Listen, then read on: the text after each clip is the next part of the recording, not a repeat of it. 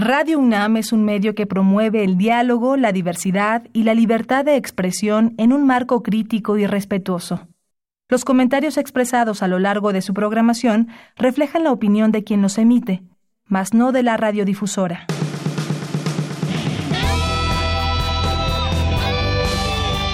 Prisma RU. Relatamos al mundo.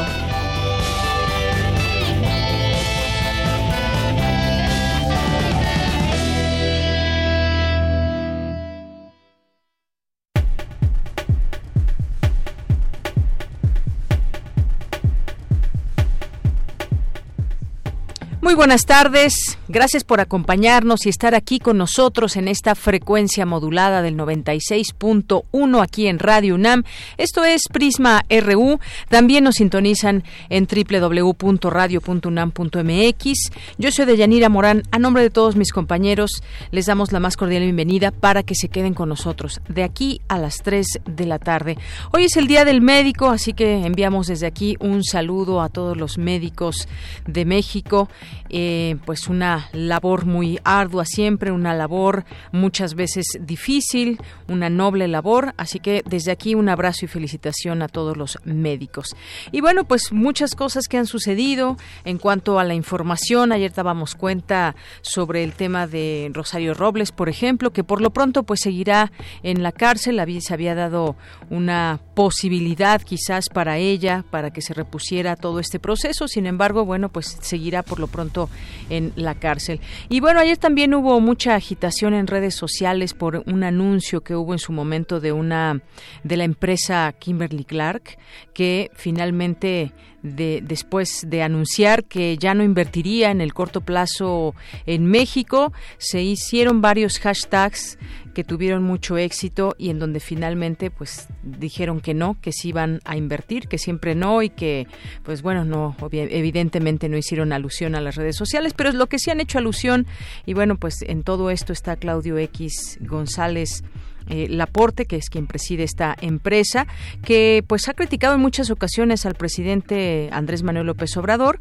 y pues finalmente dice que se refería más bien, se refería eh, no tanto a que no haya posibilidad de invertir con seguridad en México, sino que se refería a un entorno y también al entorno mundial. Bueno, ya después eh, posiblemente quisieron cambiar un poco el discurso, pero esto sucedió ayer intensamente en las redes sociales y bueno, pues también allá donde las cosas no están fáciles es en, Bolivia.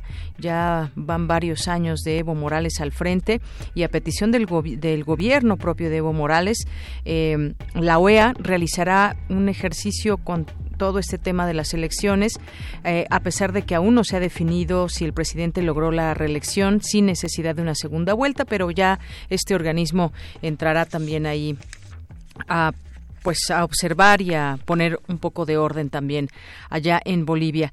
Y bueno, el día de hoy vamos a tener aquí en Prisma RU una entrevista con la doctora Marta Lamas, que es investigadora del Centro de Investigaciones y Estudios de Género. Ella nos va a platicar sobre el coloquio internacional, ya el número 34, coloquio internacional de estudios de género, la marea verde, la lucha por la despenalización del aborto en América Latina, que es organizado por el Centro de Investigaciones y Estudios de género. Así que no se la pierdan. Vamos a tener también aquí en el estudio, y que ya es viernes, el ombligo de la semana, vamos a ponernos a cantar y a bailar con Toque Bulanga Toque Bulanga, por ahí ya en nuestras redes sociales eh, posteamos una, una canción de ellos para que los vayan escuchando y pues tengan oportunidad de conocerlos, que estarán aquí con nosotros, algunos de sus integrantes, porque son entre 10, 11 integrantes que forman parte de esta agrupación y nos van a, a venir a ofrecer su sencillo o su disco y nos van a hablar de él, así que pues bueno, váyanlo escuchando, aquí los tendremos en un momento más. Hoy nuestra compañera Tamara Quiroz en Cultura va a platicarnos del Festival de Música de Morelia, una entrevista con Mariol Arias, que es la directora del festival. En nuestra segunda hora tendremos la sección de sustenta con mi compañero Daniel Olivares. En esta ocasión nos va a platicar sobre este desarrollo, esta investigación de la FES Cuautitlán, que una investigadora desarrolla una tortilla eh, que contribuye a disminuir la desnutrición y la obesidad. Así que no se la pierdan. Vamos a tener información nacional, internacional.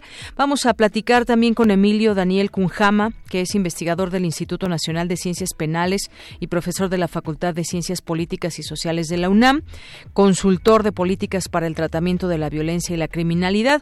A varios días de lo sucedido allá en Culiacán, Sinaloa, ¿qué podemos decir? ¿Cómo fue este operativo, además de fallido? ¿Cómo se están organizando?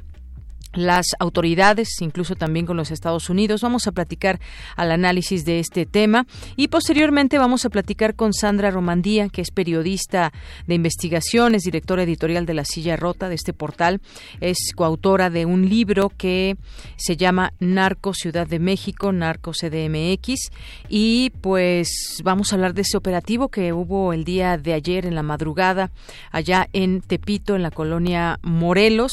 Hubo varias detenciones y varios, varios hallazgos también importantes de este operativo estaremos eh, platicando que pues bueno hay varias cosas que comentar además de que se da a conocer que se hacen drogas desde la Ciudad de México. Les vamos a platicar ampliamente de esto y los movimientos que se han tenido en este tema aquí en la Ciudad de México. Y Dulce de Conciencia nos, nos acompañará también ya para cerrar la emisión de este día. Nos va a platicar hoy del biogenoma terrestre y va a entrevistar al doctor Antonio Hernández López, que es investigador de la Inés León. Esto y más aquí en Prisma RU. Recuerden nuestras redes sociales arroba Prisma RU en Twitter, Prisma RU en Facebook y pues desde aquí relatamos al mundo. Relatamos al mundo. Relatamos al mundo. Claro, y también tendremos el reporte del Festival Internacional Cervantino con Frida Saldívar, que en un momento más también la enlazaremos. Y en este miércoles 23 de octubre, en los temas universitarios, del 23 al 25 de octubre, se realiza en la UNAM la Conferencia Internacional sobre Bibliotecas Universitarias. Cindy Pérez nos tendrá la información.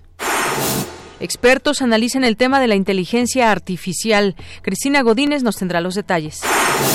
En los temas nacionales, tras recibir la medalla Belisario Domínguez, las hijas de Rosario Ibarra de Piedra pidieron al presidente Andrés Manuel López Obrador custodiar el galardón hasta que se esclarezca la desaparición de hijos y familiares. Virginia Sánchez nos tendrá aquí los detalles. El gobierno federal detectó una red que espiaba a más de 300 políticos, empresarios, ministros, legisladores y delegados desde un centro de inteligencia privado instalado en un edificio de Santa Fe. Los alcaldes no nos vamos a intimidar, afirmó el dirigente de la Asociación Nacional de Alcaldes y presidente municipal de Huixquilucan, Enrique Vargas, luego de que ayer los gasearon en Palacio Nacional. El presidente Andrés Manuel López Obrador se pronunció en contra de que se aumente el costo de los derechos de uso de agua en el campo e hizo un exhorto a que se rectifique en el Congreso. Un tribunal federal ordenó suspender por tiempo indefinido el bloqueo de cuentas bancarias de Alonso Ancir Elizondo, sujeto a juicio de extradición en España por lavado de dinero en una causa penal relacionada con Emilio Lozoya. En los temas internacionales, el presidente estadounidense Donald Trump anunció que Turquía se ha comprometido a un alto al fuego permanente en Siria y que como consecuencia ordenó levantar todas las sanciones que Washington impuso este mes contra tres ministros turcos. La Organización de Estados Americanos exhortó a las autoridades bolivianas a celebrar una segunda vuelta electoral sin importar la diferencia entre los dos candidatos presidenciales más votados. Hoy en la UNAM, ¿qué hacer y a dónde ir? El Centro de Investigaciones Interdisciplinarias en Ciencias y Humanidades te invita a la mesa redonda Arte y Derecho, Estudios de Derecho Transnacional, Feminicidios Jurídicos, bajo la coordinación de la investigadora Aleida Hernández. Esta mesa redonda se llevará a cabo hoy y mañana de 10 a 14 horas y de 16.30 a 19 horas en el auditorio del Centro de Investigaciones Interdisciplinarias en Ciencias y Humanidades, ubicado a un costado de la Facultad de Derecho en Ciudad Universitaria. Recomendamos la exposición Espacio Presencia del artista Luciano Matus, pieza de acero inoxidable, madera y lona que reflexiona acerca de cómo podemos plantear hoy una vida distinta que integre en lo cotidiano el juego, el esparcimiento físico, mental, artístico y lúdico social para niños y adultos en el espacio público. En esta misma instalación se llevarán a cabo mesas de diálogo, proyecciones de cortometrajes, así como performance, piezas sonoras y audiovisuales. Disfruta de esta apuesta interdisciplinaria que se presenta en la explanada de la espiga del Centro Cultural Universitario hasta el 27 de octubre. Consulta la programación completa en www.cultura.unam.mx diagonal vértice.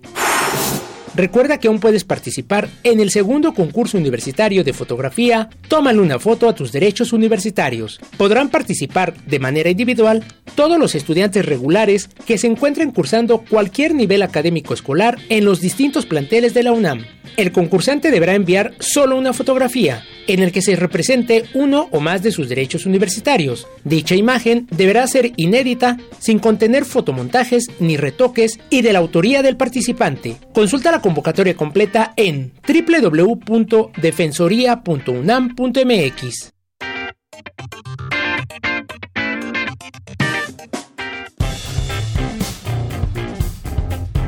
Campus RU Una de la tarde con 15 minutos tiene lugar en la UNAM la Conferencia Internacional sobre Bibliotecas Universitarias, las bibliotecas en el entorno abierto, educación, investigación, información y cultura. Cindy Pérez Ramírez nos tiene esta información. Adelante, Cindy. De Yanira Auditorio, es un gusto saludarles en esta tarde. El objetivo es analizar, intercambiar ideas, compartir experiencias, reflexionar en torno a las tendencias y oportunidades para el corto y mediano plazos en materia de vinculación e interacción entre las bibliotecas universitarias, académicas especializadas y de investigación, y las entidades responsables de llevar a cabo las acciones sustantivas de las instituciones a las que pertenecen en un contexto abierto e inclusivo, a fin de que sus comunidades tengan un óptimo acceso y uso de la información. Durante la inauguración del evento, Elsa Margarita Ramírez, titular de la Dirección General de Bibliotecas, dijo que se deben superar las dificultades de acceso a la información y ayudar al gobierno, la sociedad civil y la empresa a comprender mejor las necesidades locales en materia de información. Implementar una red de sitios de suministro de programas y servicios gubernamentales. Promover la inclusión digital a través del acceso a las tecnologías actuar como el centro de la comunidad académica y de investigación, y preservar y proporcionar el acceso a la cultura y al patrimonio del mundo. Por su parte, Leonardo Lomelí Vanegas, secretario general de nuestra Casa de Estudios, habló de los temas a desarrollar durante la conferencia. El acceso abierto a la ciencia abierta, innovación en la comunicación académica, la educación abierta y su interacción con los servicios bibliotecarios, la misión cultural de la biblioteca en un entorno, en un ambiente abierto, el acceso a la información, la protección de datos y los derechos de autor, la biblioteca abierta y su comunicación con las comunidades, desafíos, compromisos y acciones. Estos temas serán expuestos por especialistas de Argentina, Brasil, Chile, Costa Rica, España, Estados Unidos, Francia, Países Bajos, Panamá, Portugal y por supuesto de México. De Yanira, la decimoséptima Conferencia Internacional sobre Bibliotecas Universitarias, las bibliotecas en el entorno abierto, educación, investigación, información y cultura, se realiza del 23 al 25 de octubre en el auditorio Jorge Carpizo de la Coordinación de Humanidades de la UNAM. Hasta aquí el reporte. Muy buenas tardes. Gracias, Cindy. Muy buenas tardes. Vamos ahora con mi compañera Virginia Sánchez, porque este miércoles el Senado de la República entregó la medalla Belisario Domínguez a Rosario Ibarra de Piedra. ¿Qué tal, Vicky? Muy buenas tardes. Hola, ¿qué tal, Deyanira? Auditorio de Prisma RU. Muy buenas tardes. Así es, tal como se anunció el pasado 7 de octubre, esta mañana en ceremonia solemne fue entregada la medalla Belisario Domínguez, máxima condecoración que desde 1953 otorga el Senado de la República para reconocer a aquellos ciudadanos y ciudadanas mexicanas que se distinguen por su ciencia o su virtud en grado eminente como servidores de nuestra patria o de la humanidad. Y este año corresponde a doña Rosario Ibarra de Piedra recibir este premio. Un poco la historia de doña Rosario es que en 1974 su hijo Jesús Piedra Ibarra, a quien se señalaba como integrante de la Liga Comunista 23 de septiembre, fue detenido y desaparecido. Desde entonces doña Rosario inició un activismo político demandando el esclarecimiento sobre el paradero de su hijo y otros jóvenes víctimas de un gobierno autoritario, sobre todo bajo el mando de Luis Echeverría. En 1977, doña Rosario fundó el Comité Pro Defensa de Presos, Perseguidos, Desaparecidos y Exiliados Políticos, conocido como Comité Eureka, y también forma parte de la Federación Latinoamericana de Asociaciones de Familiares de Detenidos Desaparecidos, FEDEFAM. En la década de los 70 también realizó huelgas de hambre para exigir una amnistía para los presos políticos y desde entonces pues ha mantenido un activismo político por la aparición de tantos jóvenes y jóvenes y de jóvenes eh, desaparecidos en no solamente en la década de los 70 sino hasta entonces. Así es que durante la ceremonia de este día, la, la senadora Ifigenia Martínez Hernández, en nombre de la Cámara de Senadores, señaló que en un acto de justicia plena se rinde homenaje a una mexicana, mujer símbolo, que por la fuerza de sus convicciones, su firmeza ciudadana y su valentía, se le identifica plenamente con las virtudes que distinguieron al senador Belisario Domínguez. Escuchémosla. La medalla, que lleva el nombre de aquel chiapaneco ejemplar, se le otorga a una ciudadana lastimada por la violencia, una madre a la cual le fue arrebatado un hijo sin siquiera tener la certeza de su destino, una digna mexicana que en su andar de los últimos 40 años ha fundido el pesar personal con el dolor de la patria. Rosario Ibarra de Piedra, mujer símbolo, ha hecho de la ausencia de su hijo Jesús una bandera permanente en favor del derecho, la justicia y la disidencia democrática, una condena cabal de los abusos del poder y una defensa ilimitada de la vida. Y tal como le estipula el decreto, el presidente Andrés Manuel López Obrador entregó este reconocimiento que consta de la medalla con el escudo nacional y el diploma alusivo a Rosario Ibarra Piedra, hija de doña Rosario Ibarra, quien por razones de salud no pudo asistir. En tanto, su otra hija, Claudia Piedra Ibarra, eh, fue la encargada de leer el mensaje de su madre, en el cual destaca que han querido ser un frente portador de vida porque aman a sus desaparecidos y solo descansarán hasta saber de ellas y ellos. Escuchémosla.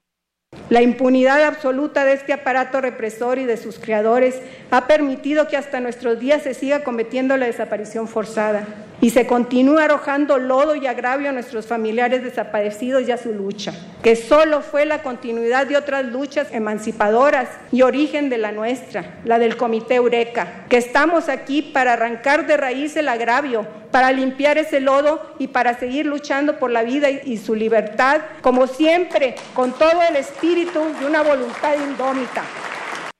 Asimismo, al recibir, señaló eh, su hija en este escrito que mandó doña Rosario que recibir esta medalla alimenta su conciencia y para no dejar su lucha inconclusa, le dejó este reconocimiento en la custodia del presidente Andrés Manuel López Obrador, le dijo para que se la regrese con la verdad sobre los desaparecidos y la justicia anhelada. Escuchémosla.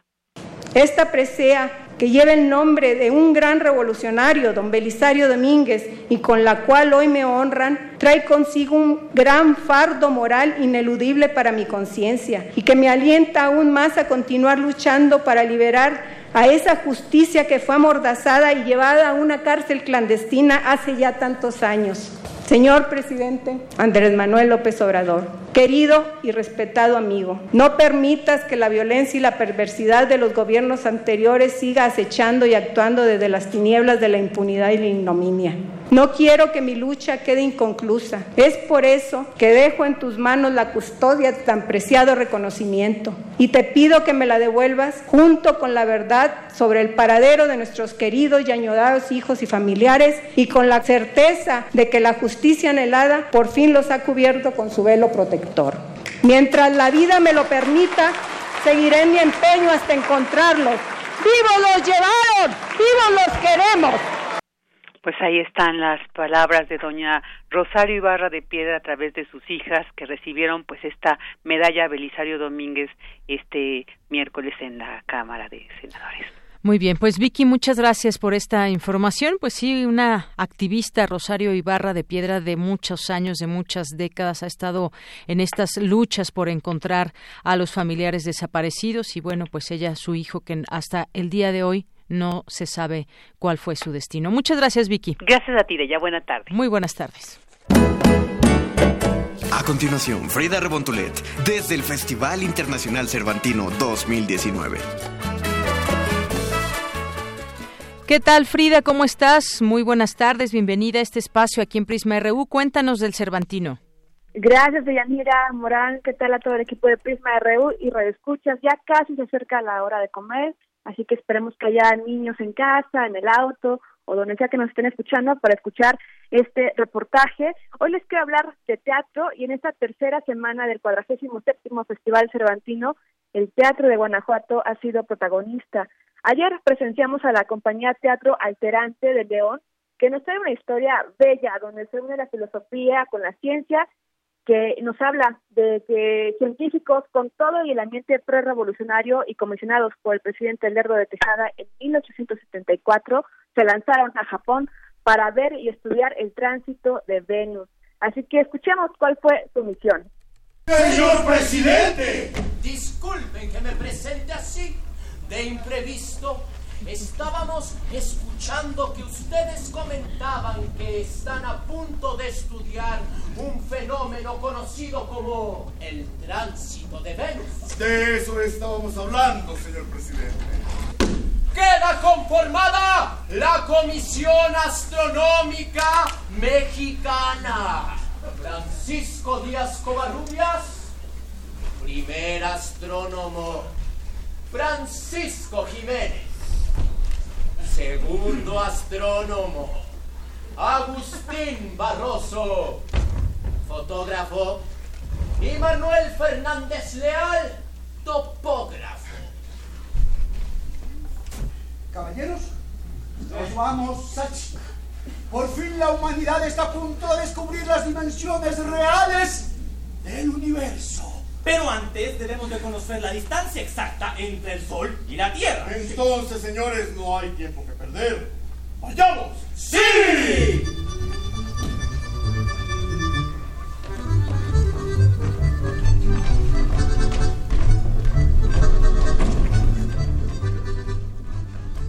Pues ahí está Frida, esto que nos mandas y que nos sumerge en esta en esta obra de teatro.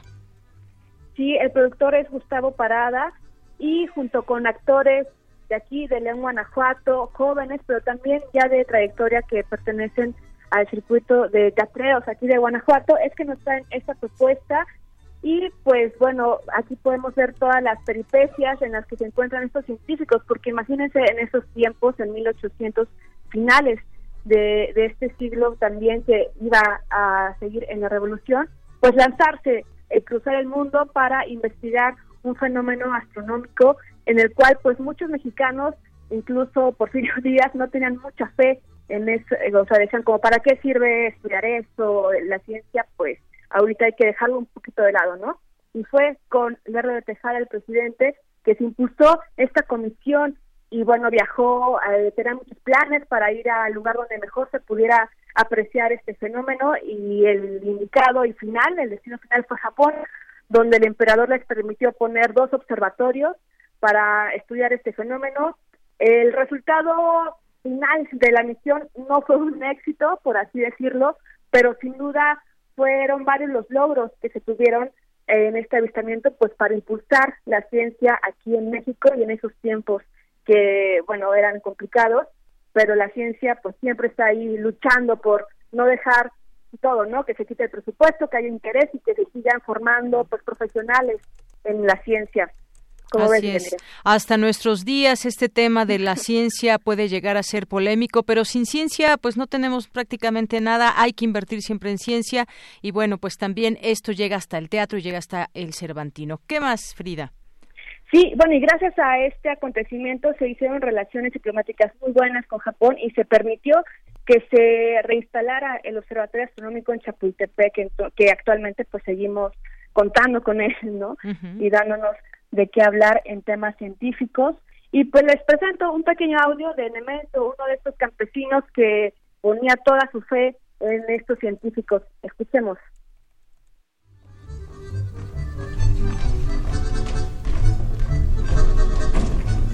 Bueno, hola, yo me llamo Nemesio. Pues trabajo a veces, en veces, con, con, el señor Porfirio Díaz, que de repente me viene a visitar. Estamos aquí en, en, esta obra tan bonita que se llama Una historia olvidada, que ay, es una historia bien inspiradora porque vieras, se trata de cuatro científicos mexicanos que se fueron a Japón a estudiar un fenómeno que se llama el tránsito de Venus. A mí me encanta saber esta historia yo de hecho le digo a don Porfirio que se la tenemos que contar a todas las personas del pueblo, sobre todo a las niñas y a los niños como los que nos están escuchando, para que sepan que hay gente como ellos y que ellos también tienen esas mismas posibilidades de llegar lejos de crecer, de aprender, de estudiar, de viajar por el mundo y sobre todo de que juntos construyamos un mejor país porque hay rete harta falta que nos hace. Muchos saludos a todas las personas de Radio UNAM. Yo soy Roberto Mosqueda, soy artista escénico, orgullosamente de León, Guanajuato, y bien feliz de estar en esta obra que se llama Una historia olvidada de Teatro Alterante de León. Y les mandamos un gran saludo desde acá, desde esta capital cervantina, esperando que nos sigan visitando y que podamos seguir, pues como dice eh, este personaje, construyendo un mejor país a través del arte, a través de la cultura y a través de la ciencia. Saludos a todas a todos. Pues eso, un mejor país a través de las artes, Frida. Así es, las artes y la ciencia y el mensaje que nos deja a los niños en general, a todo quien la vea y en general la resiliencia, ¿no? Que a pesar de los obstáculos hay que perseverar y con ello aprender y seguir creciendo. Y bueno, pues recordemos estos científicos que se fueron, fue Francisco Díaz Covarrubias, primer astrónomo, Francisco Jiménez, el segundo astrónomo, fotógrafo, y Manuel Fernández Leal, topógrafo de Yanira. Hoy tenemos aquí en el Cervantino más teatro de Guanajuato, también tenemos ópera del Estado de México en el Teatro Juárez y tenemos ya el estreno de el videomapping eh, con esto de Canadá, que es el país invitado en las escalinatas de la Universidad de aquí de Guanajuato.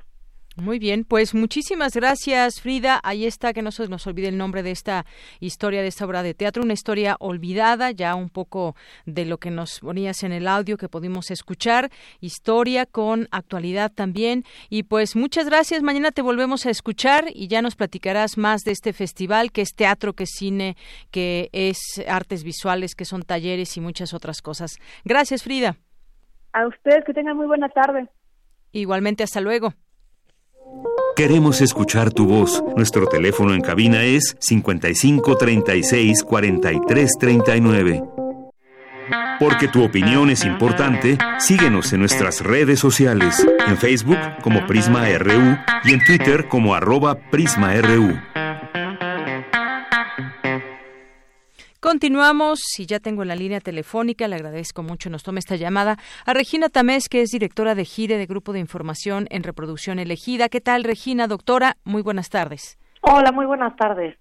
Pues eh, quisiéramos platicar con usted sobre este coloquio internacional de estudios de género, porque la marea verde está presente y sigue haciéndose una ola cada vez más grande y pone en la mesa este tema de discutir la interrupción del embarazo, donde las mujeres tengan este derecho a decidir y que se extienda esta, esta marea verde. Platíquenos un poco de este, de este coloquio, por favor. Sí, claro, pues sí, como bien dices, creo que hoy en día no hay manera de no hablar de lo que está pasando con la marea verde, no solo en México, sino en la región. Y hay muchos debates que dar, hay muchos argumentos que deben de analizarse y es por eso que los días 30 y 31 de octubre se llevará a cabo este coloquio internacional de estudios de género La Marea Verde, la lucha por la despenalización del aborto en América Latina, y pues nada más y nada menos, el coloquio tendrá lugar en la UNAM, que creo que es muy importante que desde la Casa de Estudios se den este tipo de discusiones. Y va a contar con una serie de personalidades importantes, no solo de México, vienen personas de Uruguay, de Cuba, de Argentina, para poder discutir pues en dónde está cada uno de los países, pero también en dónde coincidimos y también los retos que seguramente muchos de ellos los tenemos iguales.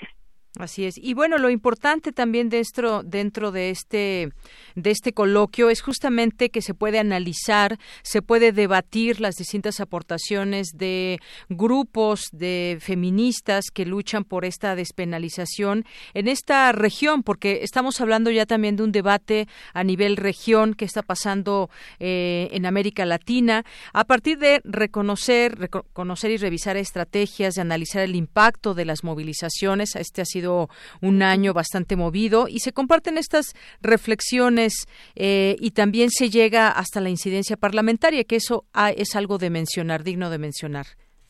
Así es, creo que, que ya no estamos en un momento en donde debamos solamente eh, discutir si el aborto no debe de ser un tema de las políticas públicas, un tema de salud pública y de justicia social, eso creo que ya eh, no, es motivo exclusivamente de las discusiones, sino hay cosas muy de coyuntura, muy de la localidad. No es lo mismo lo que pasa en Veracruz que lo que pasó en la Ciudad de México o lo que pasa en Argentina.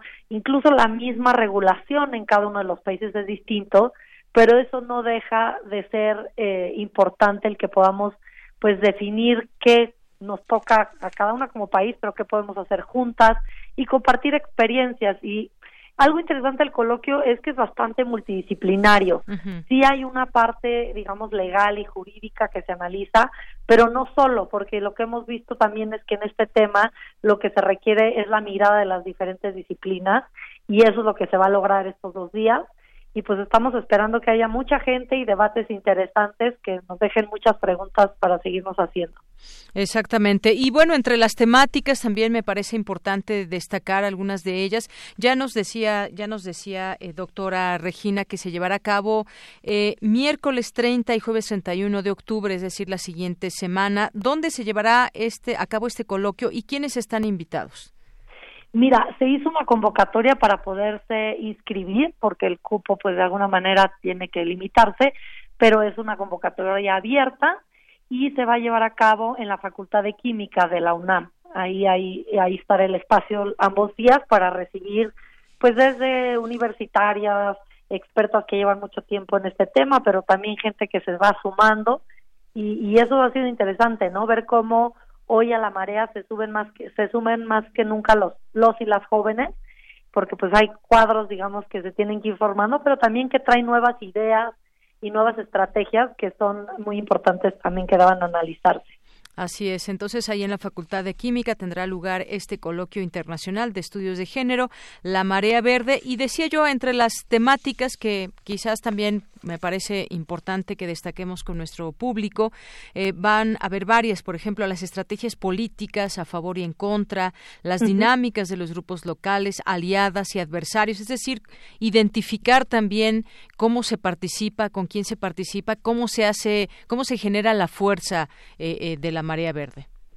Así es, creo que es, importante analizar cuáles son los argumentos en contra y, y, digamos, yo creo que no hay que minimizarlos, eh, pero creo que el contexto de un país laico que requiere de argumentos, digamos, científicos, objetivos, siempre está sobre la mesa.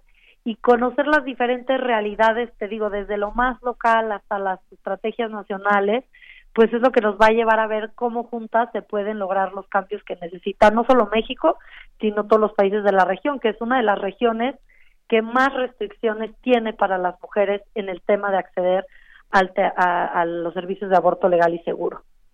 Muy bien, y este es un tema porque cuando nos ponemos a investigar o a leer algunas de las notas periodísticas nos encontramos cosas como que en algunos estados pues hay hay denuncias y hay mujeres que han sido sentenciadas por interrumpir su su embarazo. Y todo este todos estos casos por supuesto que también tendrían que revisarse en todo caso con las actuales legislaciones que se tienen, pero qué protección, por ejemplo, tendrán esas mujeres donde donde en sus estados no se permite eh, esta, tener esta decisión y sin embargo, pues bueno, está penado desafortunadamente. ¿Qué pasa con todos estos casos? ¿Se hablará de ello también? Sí, sin duda. Hay varias mesas que hablan también de judicialización y de la situación de las mujeres. Mira, yo creo que la legislación en este país eh, resulta discriminatoria a todas luces porque depende de dónde eres o dónde estés parada o viviendo, te aplica una legislación más amplia o más restrictiva, ¿no? No es lo mismo quienes viven en Oaxaca ahora y la Ciudad de México, quienes están en Chihuahua o Querétaro, que es mucho más restrictiva la legislación. Y eso lleva a los casos que tú mencionas de que hay mujeres que son denunciadas como si fueran delincuentes por interrumpir un embarazo, o incluso mujeres que han sido víctimas, por ejemplo, de violencia sexual que el aborto por violación es legal y que incluso en sus estados les niegan el servicio, con argumentos que no nada tienen que ver, eh, digamos, desde un, eh, desde un servicio público, un funcionario de la Secretaría de Salud. Entonces, son situaciones que nos llevan a pensar que sí, una parte importante es el cambio de la norma, pero también el cambio cultural y lo que percibe la sociedad sobre si las mujeres debemos o no ser madres y cómo se nos considera como sujetas de derecho en, en este país. Entonces creo que son eh, conversaciones muy interesantes, muy profundas, nada sencillas y que bueno, durante dos días se van a estar debatiendo. Así es, y también justamente dentro de eh, este tema de los aliados y adversarios, pues están, por ejemplo, ese tipo de leyes como las que se aprobaron, como la que se aprobó en Nuevo León, que permite negar servicio médico a comunidad LGBTI, a eh, migrantes, a indígenas, ese tipo de situaciones, pues eh, claramente también afectan de alguna de alguna manera los avances que hay, aunque aquí estamos hablando de distintos sectores de la población, también se incluye el tema, por supuesto, de la interrupción del embarazo. Sí, no deja de haber siempre retos y, siempre hay legislaciones que quieren ir en contra de los derechos ya ganados o ya reconocidos. Y, y eso es algo que tenemos que aprender que va a ser un constante y cómo se afrontan. Creo que el tema de la objeción de conciencia en Nuevo León eh, hay una confusión porque la objeción de conciencia, en mi opinión, no está mal que exista, es una manifestación de la libertad de conciencia, pero es qué uso se le da a esa mm, objeción de conciencia. Si tú lo usas para discriminar, para negar el servicio de derechos, como en este caso la salud, a determinada población, sin duda se está frente a un hecho violatorio de derechos humanos porque es a todas luces discriminatorio pero una objeción de conciencia bien regulada, pues digamos en otros países existe y ha podido coexistir con temas como el aborto. Entonces, repito, creo que no son temas sencillos y, y pues queremos ver qué soluciones se pueden encontrar eh, de manera colectiva así es, de manera colectiva. Y hay también otro punto entre quizás los adversarios y también manifestaciones que están conformadas por mujeres. Leo, por ejemplo, en algunas notas eh, ahora esta ola celeste que se manifestó, por ejemplo, en Hidalgo y que esta ola celeste, digamos, es quienes están a favor de la vida o así han hecho llamar este movimiento y que pues están haciéndose presentes también en distintos foros. Así es, yo, yo creo que es parte del ejercicio democrático en donde todas las expresiones caben. Yo yo creo que esto, bueno, estamos copiando de alguna manera el modelo argentino en donde está el pañuelo verde en contra del pañuelo celeste o viceversa. Y creo que no está mal. Yo creo que el tema de aborto es sin duda un tema que es obligación del Estado abordar, es obligación del Estado que se debata y tomar una postura pues que sea incluyente y que no criminalice a las mujeres. Eso no significa tampoco que vaya a obligar a nadie a, que tenga que ir a ese servicio. Y estamos en esa discusión todavía de entender a México como un país laico en donde hay ciertos servicios que el Estado tiene que brindar, más allá de que haya algunas personas, incluso si fueran mayorías no importa, que no tienen que acudir al servicio, ¿no? Así es.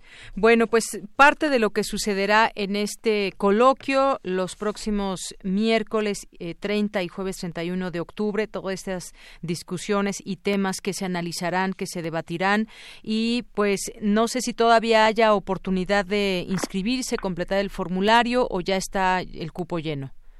Mira, el registro termina hasta el 25 de octubre a las 6 de la tarde, se tiene que hacer en línea Está en la página del CIEG.unam, que es CIEG con C, y ahí todavía hay lugares, hay pocos por suerte porque sí ha tenido muy buena recepción este coloquio. Muy bien, pues ahí todavía puede haber eh, personas que estén interesadas y que se puedan inscribir, completar este formulario y ser parte de este coloquio. Pues muchísimas gracias por lo pronto, doctora Regina Tamés, por platicar con nosotros aquí en Prisma RU de Radio UNAM.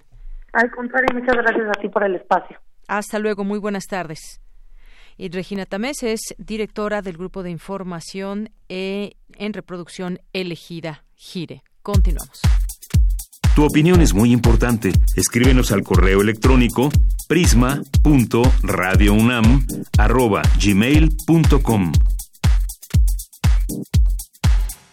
Continuamos y les dejamos esta invitación que nos dejó nuestra compañera Dulce Huet.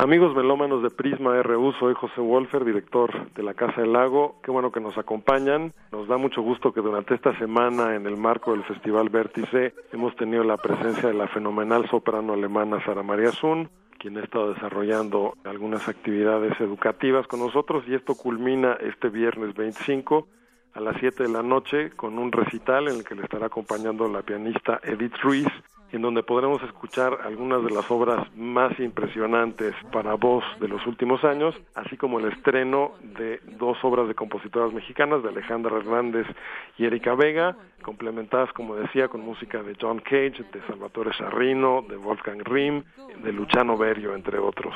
Qué bueno que nos acompañan y ojalá nos acompañen también este viernes allá en la Casa del Lago. Around and around and around. You're it. You're it. You're around and around. You're it. You're around and around. Around and around and around. You're it. You're around and around. Around and around and around. You're it. You're it. Around and around and around. Buenas tardes, amigos melómanos de Prisma RU. Les estoy llamando desde Castellón, España. Soy Alejandra Hernández, compositora, para invitarlos a un concierto que vale mucho la pena, sobre todo la cantante que es extraordinaria y es una persona además lindísima, que es Sara María Zun. Este concierto es parte del Festival Vértice en la Casa del Lago, en la sala Rosario Castellanos, el viernes 25 a las 7, 7 pm. Tiene un precio, vale 150 pesos, pero vale mucho la pena de verdad. No se pueden perder esta extraordinaria cantante. Va a ser un programa muy interesante con piezas de John Cage, Charrino, Apergis, Berio, Erika Vega. Y también va a haber un estreno de una pieza mía que se llama Tesa. Esta obra está dedicada a Sara María Zun. En síntesis, es una pieza electroacústica para soprano y sonidos fijos y está basada y es además una segunda aproximación a la novela Oscuro Bosque Oscuro de Jorge Volpi, que habla de una historia real y particular que tuvo que ver con el exterminio nazi. A mí me interesó pues cómo aborda el tema y por la manera en que narra Jorge Volpi. Esta forma de narrar trasladada al ámbito sonoro y musical. También tiene un grado de teatralidad la pieza, que también me interesa mucho esa mezcla ¿no? de dos disciplinas en este caso. Yo la construí a través de un montaje de asociación libre de textos, se enlazan escenas o momentos de la obra con un cierto rasgo teatral y de alguna manera de radiodrama. Yo creo que es una obra que también podría muy bien presentarse en el ámbito de radio. La parte de sonidos electroacústicos está formada por textos narrados por la actriz Ángeles Cruz, que también es una gran narradora y gran actriz y ahora directora de cine. Ustedes van a escuchar en la pieza esos textos transformados, manipulados, con otras sonoridades y por supuesto la voz en vivo de Sara María Zun, que es la que digamos que nos lleva por ese territorio y esa historia de tanto desasosiego y horror. Me gustaría mucho verlos por allí, no solo a mí, yo creo que también a ella, a Erika Vega, que también estrena otra obra que se llama Blanco. Va a ser muy emocionante, de verdad, vale mucho la pena, no se lo pierdan y acompáñenos. Es el Festival Vértice, Sala Rosario Castellanos de la Casa del Lago, a las 7 pm. No falten, acompañen. Muchas gracias. The world was round, and you, and it, and you could go on it. You could go, you could go, you could go, you could go, you could go, you could go, you could go, around and around and around, and around. and around and around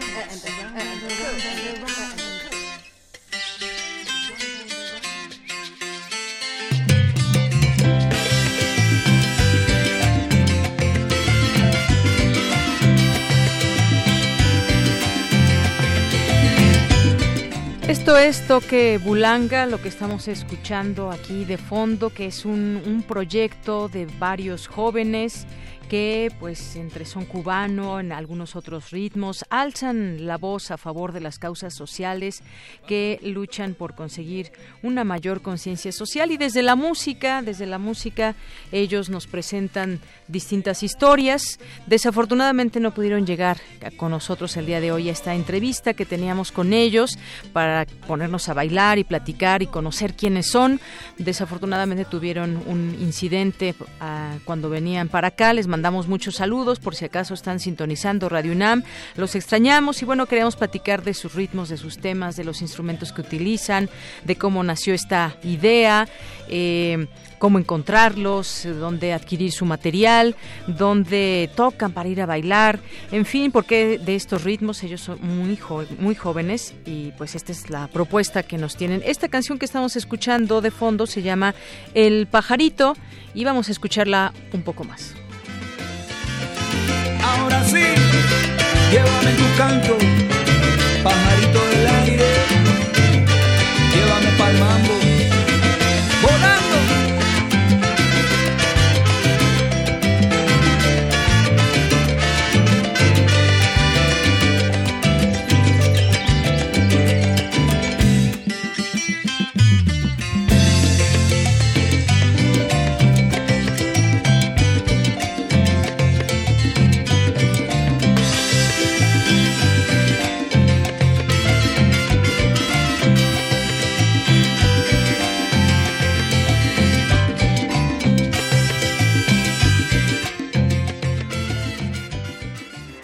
Porque tu opinión es importante, síguenos en nuestras redes sociales, en Facebook como Prisma RU y en Twitter como arroba PrismaRU.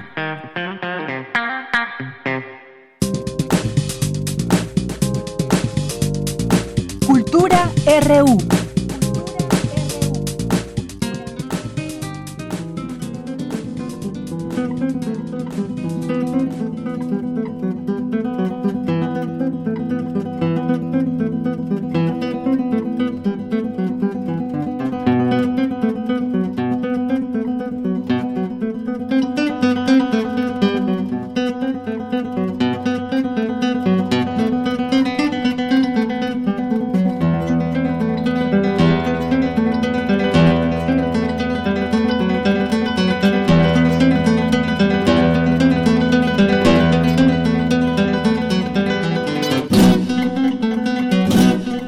Así llegamos hoy a la sección de cultura. ¿Qué tal, Tamara? Muy buenas tardes. Deyanira, muy buenas tardes. ¿Qué tal el ritmo de esta tarde?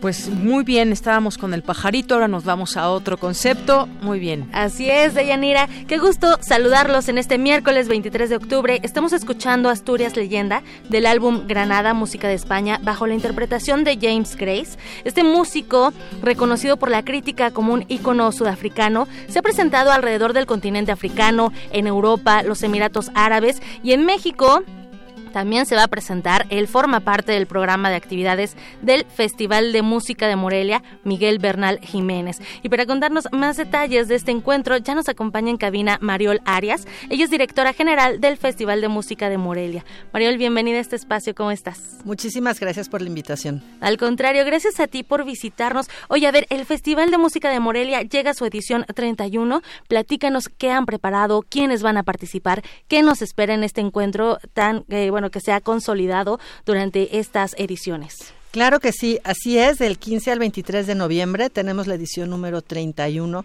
del Festival de Música de Morelia Miguel Bernal Jiménez, una edición que sin duda marca eh, un aniversario especial, como marca la consolidez y, y la maduración ya de este, de este festival Eh, y bueno, prueba de ello es el principal proyecto que tenemos este año, que se trata de la Sinfonieta del Festival, que es una orquesta de cámara conformada a través de una convocatoria internacional en la que pudimos reunir a 34 jóvenes profesionales de diferentes instrumentos que van a estar realizando en Morelia una residencia de dos semanas apoyados y con tutorías de grandes músicos para poder entonces interpretar tres conciertos durante el Festival de Música. Excelente. Oye, este encuentro se ha convertido en un semillero de talentos de jóvenes eh, para tejer redes, para, para intercambiar eh, experiencia, pero también para intercambiar el conocimiento a través de la música. Exactamente, eso es lo que hace este festival y, nos da muchísimo orgullo. Es esta generación de intercambios y de, como tú bien dices, creación de redes para que también enriquezcan su vida profesional. Imagínate lo que va a ser para estos chicos. Vienen de nueve países diferentes, están durante dos semanas. Vienen de Estados Unidos, de México, por supuesto, Costa Rica, Guatemala, Argentina, Venezuela, Cuba, Chile y Brasil una riqueza cultural increíble y van a estar 15 días conviviendo constantemente con tutores como el Brodsky Quartet, como Alejandro, Alexander Freund, como Juan Felipe Molano de Colombia, como Alex Pashkov de Rusia, etcétera, y muchos otros, no sé, Fernando Domínguez, Guillermo Portillo, José Luis Galvez, y que van a estar asistiendo a todas las actividades también del festival y, esto es lo que se generan, estos encuentros y estas producciones y estas relaciones solo se dan en momentos y en espacios específicos, como en este caso el Festival de Música de Morelia. Sin duda, Mariol, pues eh, siguen, siguen, eh, bueno, continúan con la, con, la vocación del compositor michoacano Miguel Bernal Jiménez, con este tipo de actividades académicas, con este tipo de extensiones también. ¿Qué más habrá en este festival? Ahora que mencionas a Miguel Bernal Jiménez, bueno, dos cosas. Por un lado, eh, él siempre planteó como una de las principales vocaciones del festival la parte formativa y sin duda lo estamos retomando y estamos seguros que es a través de esta que, que la fuerza del festival va, va a seguir siendo lo que es, ¿no? Porque tiene una trascendencia más allá. Pero además, la inauguración de este año tiene muchísimo que ver con él. Así es, cuéntanos, cuéntanos. Sí, es, es increíble, porque tiene una carga simbólica fortísima. Miguel Bernal Jiménez, cuando fundó o cofundó el Conservatorio de las Rosas, descubrió que tenían un archivo de música virreinal maravilloso, el Archivo de las Rosas. Y hace exactamente 80 años dio a conocer este archivo al mundo a través de un concierto, mismo que repetiremos el día 15 de noviembre en Catedral con la presentación de este concierto en conmemoración de este aniversario. Eh, va a ser interpretado por la Orquesta de Cámara del Conservatorio de las Rosas, otro hito simbólico, claro. y acompañado por el ensamble Turulu Negro y por Andrew Lawrence King. Andrew es un arpista británico de gran nivel, ganó un Grammy hace unos años con Jordi Sabal y, y, lo que él está dedicado y trabaja de manera muy intensa es el análisis y el trabajo académico de estos archivos barrocos o de música antigua y le encanta trabajarlo con los jóvenes y es lo que viene a hacer a Morelia durante unos días. Una verdadera joya. Una joya y es una vez más, esto no se daría si no fuera en este contexto, en ¿sabes? Con toda esta conjunción de, de personas súper interesantes que van a participar de una manera u otra en este concierto. De tiempo y espacio. Así es. Oye, Mariel, y bueno, también habrá música para todas las edades. Eh, por ahí leí en el programa, eh, se va a presentar Triciclo Rojo. Triciclo Rojo. A través del clown, las artes plásticas y, bueno, eh, ellos como que van a lo más recóndito de nuestra imaginación, nos despiertan la imaginación, ellos también van a estar ahí presentes en este festival. Así es, tenemos, como bien mencionas, espectáculos para todas las edades y todos los segmentos del público. Nos parece súper importante. Tenemos jazz con Roberto Verástegui, y su sexteto Valle en Ascenso. Tenemos música del mundo con una orquesta taiwanesa, la Little Giant Chinese Chamber Orchestra, quienes también darán, además de un concierto de World Music con música tradicional china y taiwanesa, van a dar un concierto muy experimental, muy interesante, en el que van a tocar con sus instrumentos tradicionales, obras de compositores jóvenes mexicanos que utilizan la tecnología. Esto va a ser en el Centro Mexicano para la Música y las Artes Sonoras. Y entonces es una muestra más de cómo el festival reúne y trae a Morelia las principales tendencias de lo que se está haciendo en otros lugares del mundo para presentar aquí y con esta conjunción de instrumentos tradicionales, una orquesta de Taiwán y jóvenes compositores mexicanos, ¿sabes? Es muy interesante. Tendremos también al Brodsky Quartet, uno de los más renombrados eh, cuartetos de cuerdas del mundo, a la Real Cámara, que viene a interpretar desde España un programa basado en obras de Boccherini bueno, el, mismo la Sinfonieta, el festival va a dar tres conciertos. Tenemos dos violonchelistas de primerísimo nivel, ambos ganadores del concurso internacional de violonchelo Carlos Prieto. Uno de ellos, Santiago Cañón Valencia, lo ganó hace tres años y va a dar un recital junto a Naoko, una japonesa, van a dar un recital de música iberoamericana. Y John Henry Crawford, que lo ganó este año, en agosto pasado, y van a dar él, va, él va a participar en un concierto con la Sinfonieta interpretando el concierto para violonchelo y orquesta de Federico Ibarra. Híjole, qué personalidades están reunidas en este festival. ¿eh? Así es. es, interesante. encontrar un panorama y bueno, el Consejo Artístico hace un súper buen trabajo. Es un verdadero Dream Team y, nos encanta, ¿no? Sin duda. Oye, Mario, y bueno, también no podía faltar, eh, pues también el tradicional, los tradicionales tapetes florales que, bueno, también la gente podría, eh, pues, los que se acerquen, los que vayan, disfrutar. Claro que sí, es uno de los eventos que más nos gustan y que más atraen gente en Morelia.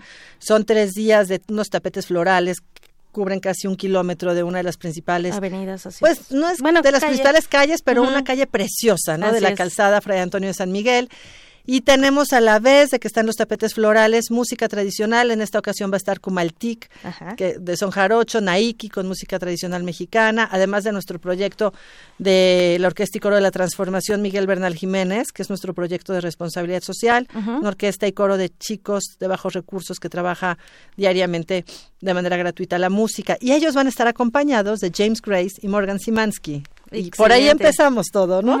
Ellos van a estar Muy redondo todo así esto. Así es, así es. Mario Larias, pues entonces tenemos una cita del 5 al 23 de noviembre en Morelia, Michoacán. Eh, varios ritmos, experimentación sonora, diversos lenguajes musicales con producciones originales también. Qué maravilloso que, eh, bueno, eh, que se dé este encuentro. Y ahorita que mencionabas al grupo Kumaltuk, pues vamos, eh, Kumaltik, Kumaltik, vamos a escuchar un poco del el álbum recopilatorio eh, de Son para Milo. Vamos a escuchar un poco de Los Enanos, no sin antes agradecerte la visita y que nos hayas platicado todo lo que tienen preparado. Es, es, una gran, es un gran trabajo el que están realizando y el que realizan año con año en este festival. Es un orgullo trabajar en el festival y los invito a que revisen festivalmorelia.mx donde encontrarán todos los detalles, donde podrán comprar boletos para aquellos espectáculos que sí tienen costo y que visiten la experiencia de Morelia Ciudad Creativa en Música y vivan la experiencia de una ciudad colonial llena de música durante dos ah, semanas. Qué bonito es Michoacán, Así es. Muchas gracias. Marisol Arias, directora general del Festival de Música de Morelia, gracias por visitarnos. Gracias, Deyanira. Gracias, Tamara. Gracias, Marisol. Vamos a hacer un corte. Son las 2 de la tarde. Regresamos a la segunda hora de Prisma RU.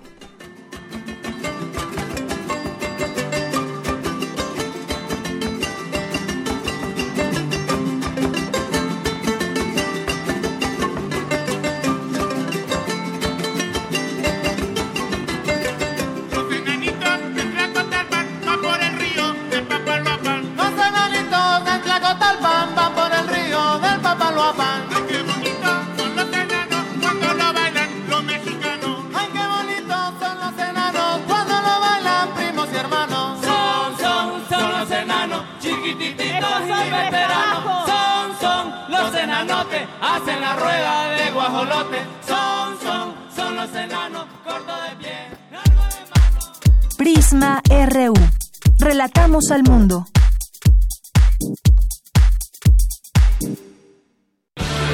Un antiguo grimorio reza un ritual que debe realizarse la primera hora del último día hábil de la semana. El invocador habrá de colocarse ante su aparato receptor y marcará en el 96 seguido del punto y el 1 si se hace adecuadamente, el cielo debería sonar así.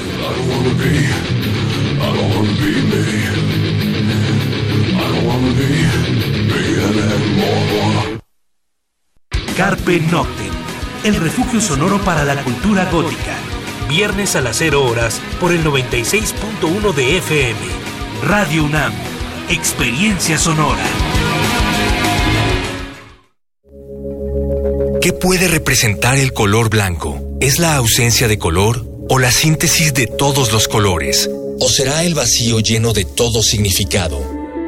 Grupo Escarlata, Danza Contemporánea y Aérea presenta Blanco Profundo, una coreografía que nos habla sobre los múltiples modos de entender la blancura, la pureza, la luz, el espíritu, el cuerpo Todos los martes de octubre a las 8 de la noche en la sala Julián Carrillo. Adolfo Prieto 133, Colonia del Valle. Entrada libre.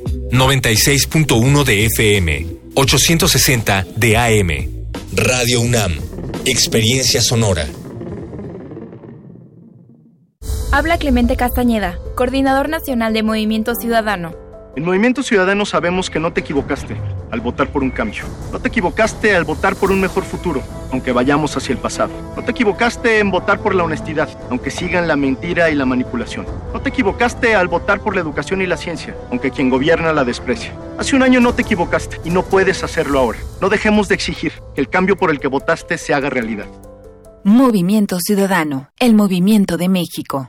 ¿Sabías que en México existe una línea única para llamadas de emergencia? Sí, es 911 y es muy sencillo usarla. Si hay una emergencia por peligros de origen natural, marca 911. Si eres víctima o testigo de un delito, marca 911. Si necesitas atención médica urgente, marca 911. Es gratuito, 24 horas al día, los 365 días del año. Marcar el 911 puede marcar la diferencia. Secretaría de Seguridad y Protección Ciudadana. Gobierno de México.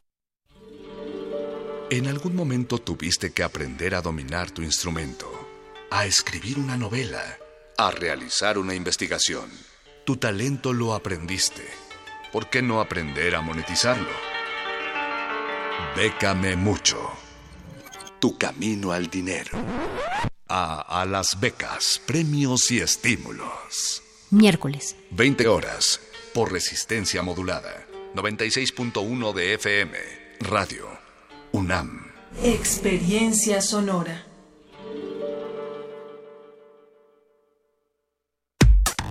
Relatamos al mundo. Relatamos al mundo.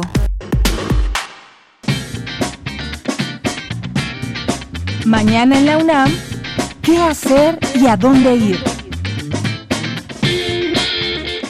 La Facultad de Ciencias te invita a la plática Entre perros, monos y arañas, misiones espaciales tripuladas por animales, con la ponencia de Alberto Mendoza Hernández. La cita es mañana 24 de octubre a las 13 horas en la sala Sotero Prieto número 3 del edificio Amoshkali de la Facultad de Ciencias en Ciudad Universitaria te recomendamos el noveno simposio de cereales y otros granos no convencionales, con la participación del doctor en ciencias Enrique Martínez Manrique. Asiste mañana 24 de octubre a las 10 horas al auditorio de la Unidad de Investigación Multidisciplinaria, ubicada en el campo número 4 de la Facultad de Estudios Superiores Cuautitlán. El Programa Universitario de Bioética te invita a sus actividades con motivo del Día Internacional contra el Cambio Climático. Asiste a la conferencia magistral Cambio Climático Hoy, con la participación especial del doctor Carlos Gay García, investigador del Centro de Ciencias de la Atmósfera de la UNAM. Esta conferencia se llevará a cabo mañana 24 de octubre en punto de las 12 del día en el Auditorio Alfonso Caso, ubicado a un costado de la Torre 2 de Humanidades en Ciudad Universitaria. Para Prisma RU, Daniel Olivares.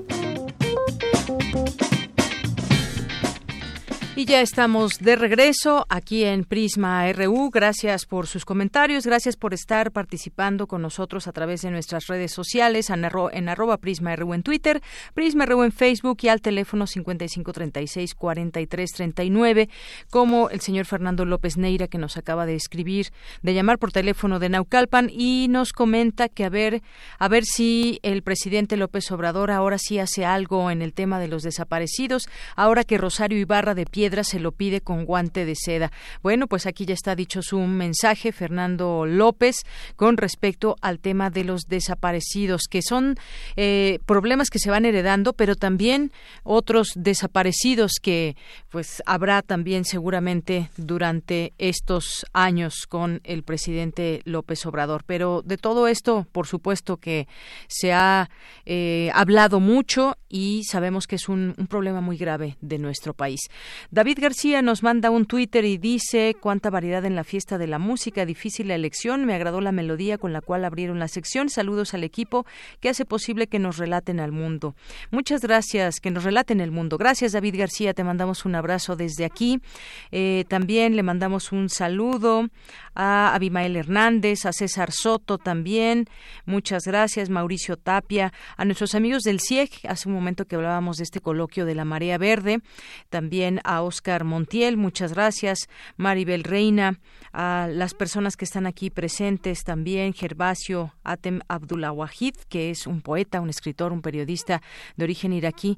Eh, vamos a, invitarlo en próximos días para seguir comentando con él sobre su actividad y cómo ve las cosas en nuestro país, eh, cómo pues se tuvo que retirar del periodismo por causas de fuerza mayor. Bueno, síganos escribiendo aquí en arroba prisma es nuestro Twitter, lo seguimos leyendo, el teléfono 5536 4339 y bueno, pues también tenemos aquí algunos invitados que no sé de dónde nos visitan de Filosofía y Letras de Estudios Latinoamericanos. Bueno, pues les damos la bienvenida en este espacio y pues cuando gusten, aquí pueden hacer su servicio social. Hola Inti y todos sean ustedes bienvenidos a este espacio, a este a estas instalaciones de Radio UNAM. Y pues de paso saludos a todos los estudiantes de Filosofía y Letras que nos estuvieran escuchando en este momento. Pues vámonos a la información que tenemos para ustedes el día de hoy. Expertos debaten en la UNAM retos y alcances de la inteligencia artificial.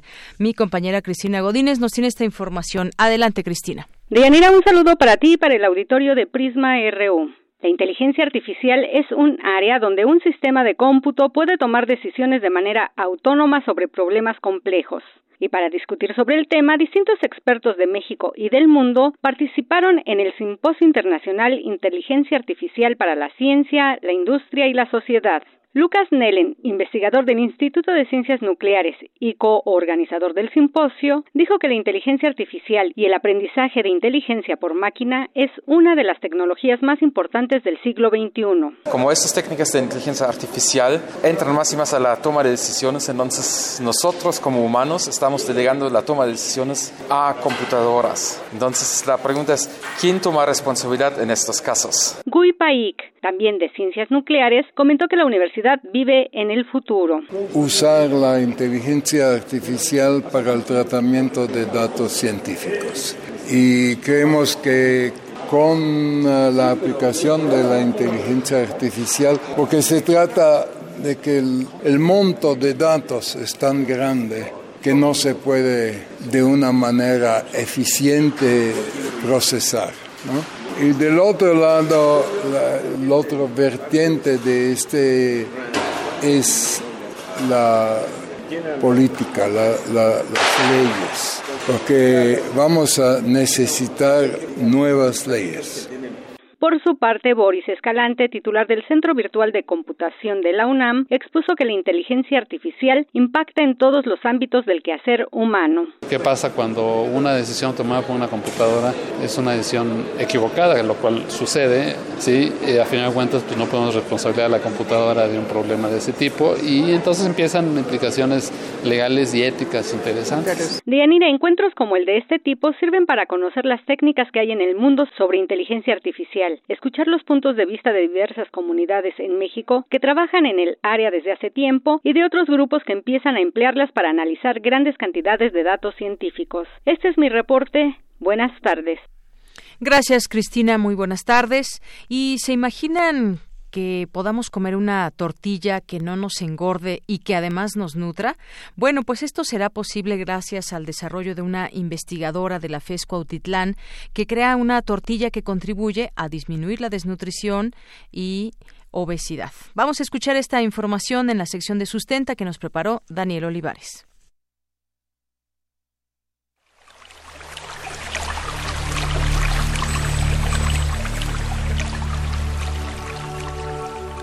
Sustenta. Sustenta.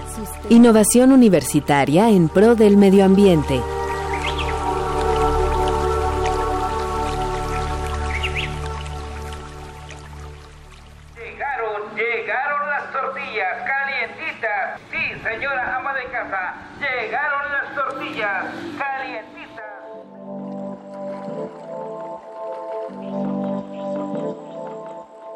Según la encuesta nacional de salud, la UNESCO y la Organización Mundial de la Salud, México ocupa, desde el año 2016, el primer lugar en obesidad infantil y el segundo en adultos. Desde 2012, el Instituto Nacional de Salud Pública señaló el constante aumento porcentual de ese padecimiento en las estadísticas y las consecuencias a las que nos enfrentaríamos como sociedad. Según datos del ISTE, el 70% de los mexicanos padece sobrepeso y casi una tercera parte sufre de obesidad, asociada principalmente con la diabetes y enfermedades cardiovasculares, así como trastornos óseos y musculares y algunos tipos de cáncer.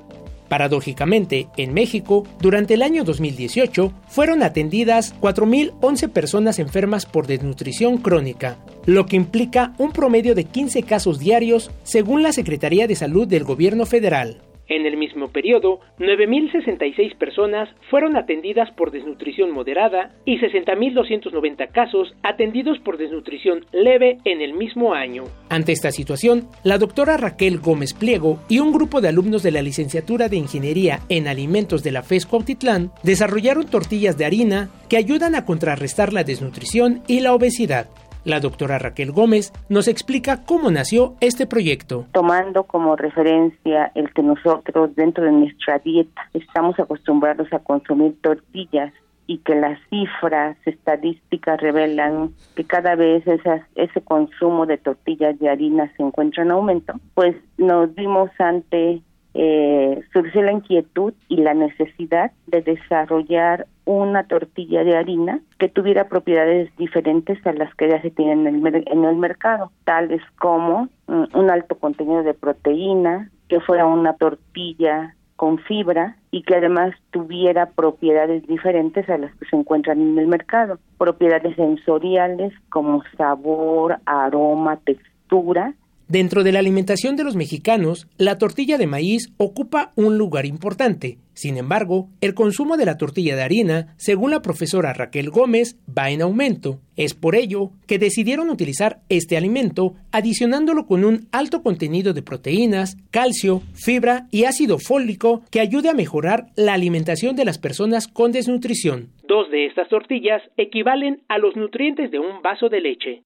La tortilla tiene dos cualidades que es importante resaltar. Por un lado, tiene un alto contenido de fibra y por otro lado tiene bacterias que son benéficas a la salud de los consumidores, como las bacterias probióticas que se caracterizan por ejercer un efecto benéfico al consumidor. Además, la tortilla tiene un sabor y un aroma que no lo tiene eh, ninguna de las tortillas que en este momento se encuentran en el mercado.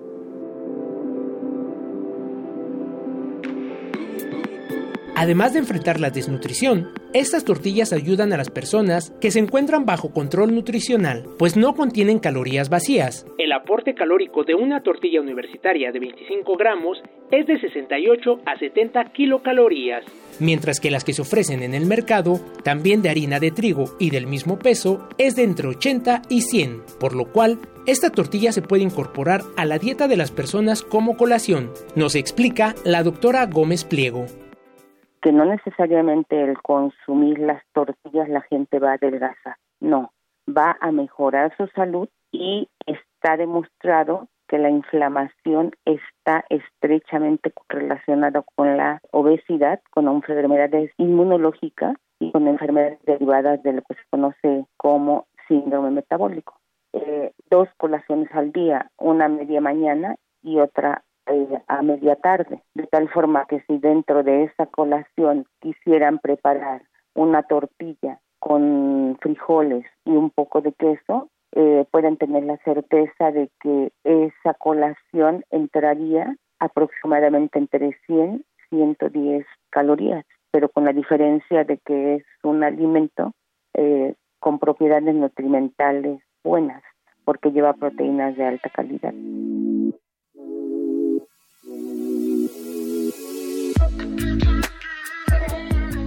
Por si fuera poco, estas tortillas tienen otra ventaja competitiva. Debido al proceso de fermentación, se producen ácidos orgánicos y compuestos llamados bacteriocinas que contribuyen a su conservación de forma natural, así que no necesita conservadores. Las tortillas se pueden comercializar entonces en zonas marginadas donde no hay luz eléctrica y podrán durar hasta un mes sin refrigerar. El proceso de obtención de la patente de este proyecto está por finalizar. Ya se firmó además un convenio entre la UNAM y una empresa de alimentos para la próxima comercialización de esta innovación universitaria.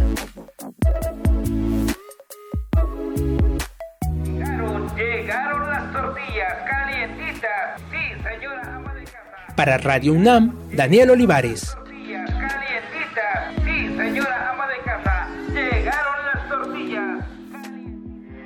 Porque tu opinión es importante, síguenos en nuestras redes sociales, en Facebook como Prisma RU y en Twitter como arroba PrismaRU.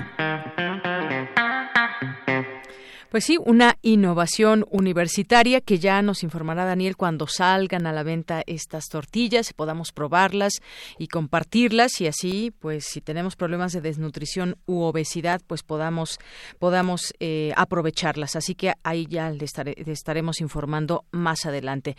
Vámonos por lo pronto ahora a las breves internacionales con Ruth Salazar. Internacional RU. El gobierno de Hong Kong retiró hoy de forma oficial el polémico anteproyecto de ley de extradición que dio pie a meses de protestas masivas en la región autónoma. Además, liberaron a Chan Tong Kai, el sospechoso de un asesinato en Taiwán, cuyo caso originó la polémica propuesta de ley. Turquía anunció la suspensión temporal de la ofensiva en el norte de Siria, pero advirtió que la ofensiva no se ha dado por finalizada aún. La policía británica encontró la madrugada de este miércoles los cadáveres de 39 personas que se encontraban en el contenedor de un camión en una zona industrial del condado inglés de Essex. Habla el primer ministro Boris Johnson. Esta es una tragedia inimaginable y desgarradora. Sé que los pensamientos y oraciones de todos los miembros están con aquellos que han perdido su vida y con sus seres queridos. El presidente de Bolivia, Evo Morales, denunció que está en curso un golpe de Estado en su contra, orquestado por la oposición de derecha, y refrendó su compromiso de defender la democracia en el país suramericano al asegurar que ganó en las pasadas elecciones generales. El mandatario venezolano Nicolás Maduro instó a los países del mundo a pronunciarse contra el golpismo en Bolivia y a solidarizarse con el presidente bolivariano Evo Morales.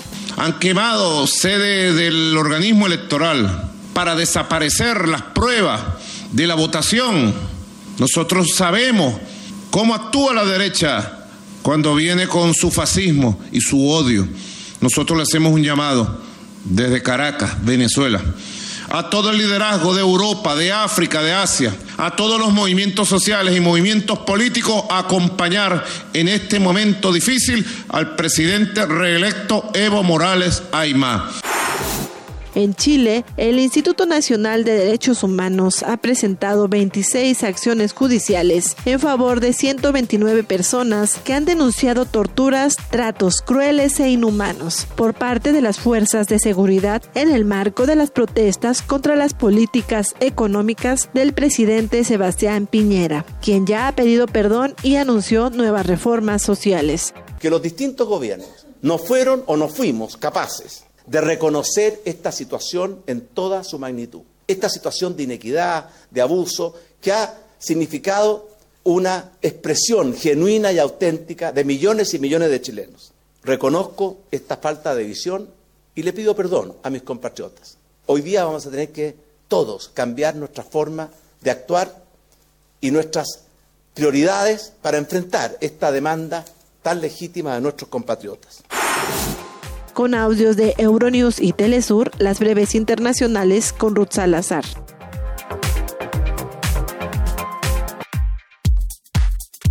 Tu opinión es muy importante. Escríbenos al correo electrónico prisma.radiounam@gmail.com. Dos de la tarde con 21 minutos. Continuamos aquí en Prisma RU y vamos a platicar con Emilio Daniel Cunjama López, que es investigador del Instituto Nacional de Ciencias Penales y profesor de la Facultad de Ciencias Políticas y Sociales de la UNAM. Además, es consultor de políticas para el tratamiento de la violencia y la criminalidad. ¿Qué tal, eh, doctor? Muy buenas tardes. Bienvenido. Deyanira, buenas tardes a ti y a todo tu auditorio. Bueno, pues quisiéramos platicar el día de hoy con usted sobre ya varios días, mañana se cumple una semana de este operativo allá en Sinaloa, en Culiacán específicamente. Hoy en su conferencia matutina el presidente Andrés Manuel López Obrador afirmó que el gobernador Quirino Ordaz Coppel no tuvo ninguna responsabilidad por el operativo en Culiacán para detener a Ovidio Guzmán López, hijo del Chapo Guzmán, y aseguró que el operativo implementado el pasado 17 de octubre fue responsabilidad del gobierno federal, del local. Entre estas declaraciones y entre muchas otras cosas, queremos ir analizando y entendiendo lo que sucedió, quiénes cometieron errores, qué se sabe de la información, cómo fue fluyendo desde un primer momento esta información.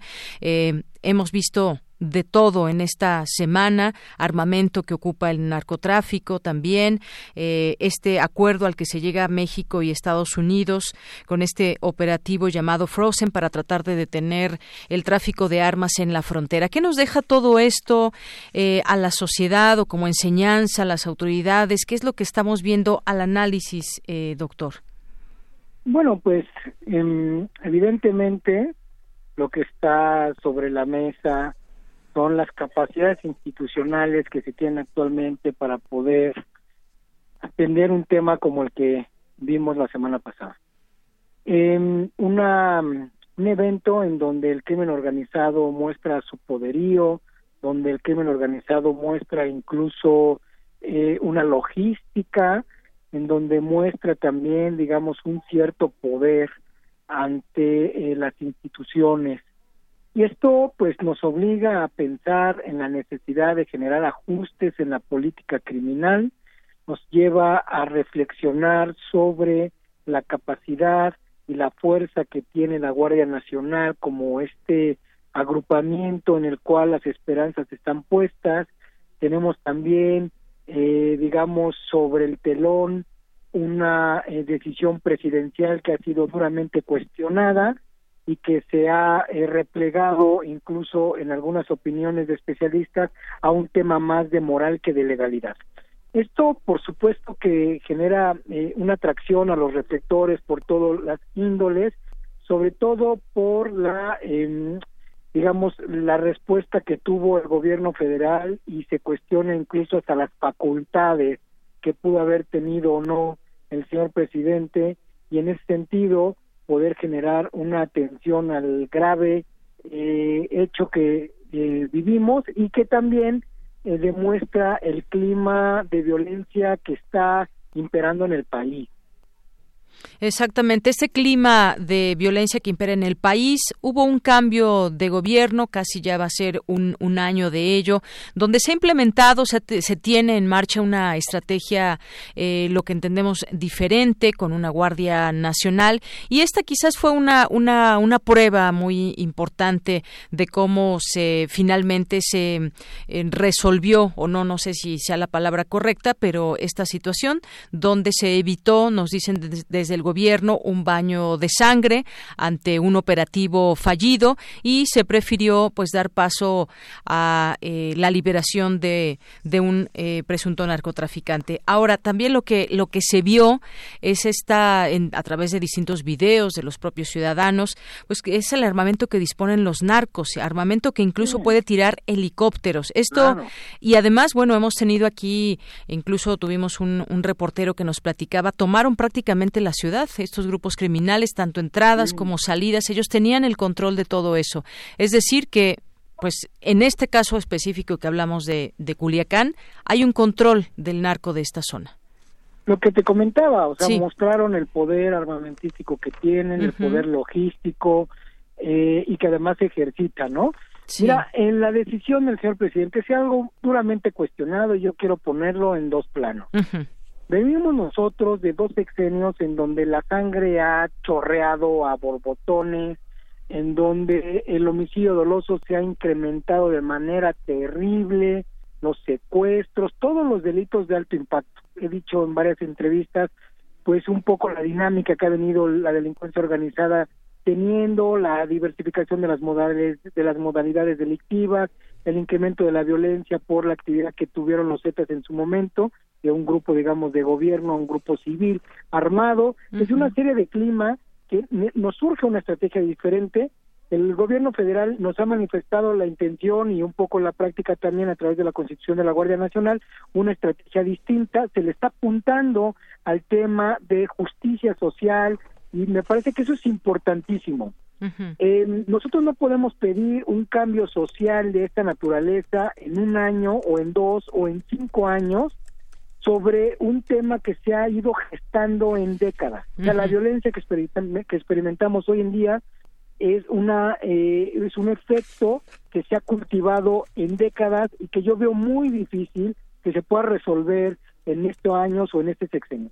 Se podrá paliar, se podrá contener, se podrá generar como ciertos contenedores, pero yo no creo que se pueda resolver en, la totalidad, pues es un tema muy complejo y que injustamente a todas las políticas públicas desde los sexenios anteriores se les ha evaluado en la prevención del delito de una manera eh, distinta, que es eh, incluso irracional, o sea, bajar los homicidios dolosos con actividades culturales, eh, o sea, es, es imposible. La Estrategia Nacional de Prevención del Delito falló. Ahora, ante este clima de violencia que nosotros estamos mirando, si bien es cierto que tenemos, digamos, un proceso de cambio social que es largo, pues también necesitamos nosotros generar respuestas de manera inmediata que pueda tener también una contención de este tipo de situaciones. Y cuando él decide este, generar una estrategia para poder, eh, digamos, de tratar el tema de, de, de, que vimos la semana pasada y que ha sido también duramente cuestionada, el discurso oficial es evitemos más muertes, que desde el punto de vista moral, pues nadie podría eh, objetarlo. Pero por otro lado, digamos, como la parte legal y la parte política, incluso se han manifestado algunos especialistas en decir, era el momento de poder eh, manifestar y hacer ver la mano dura del Estado.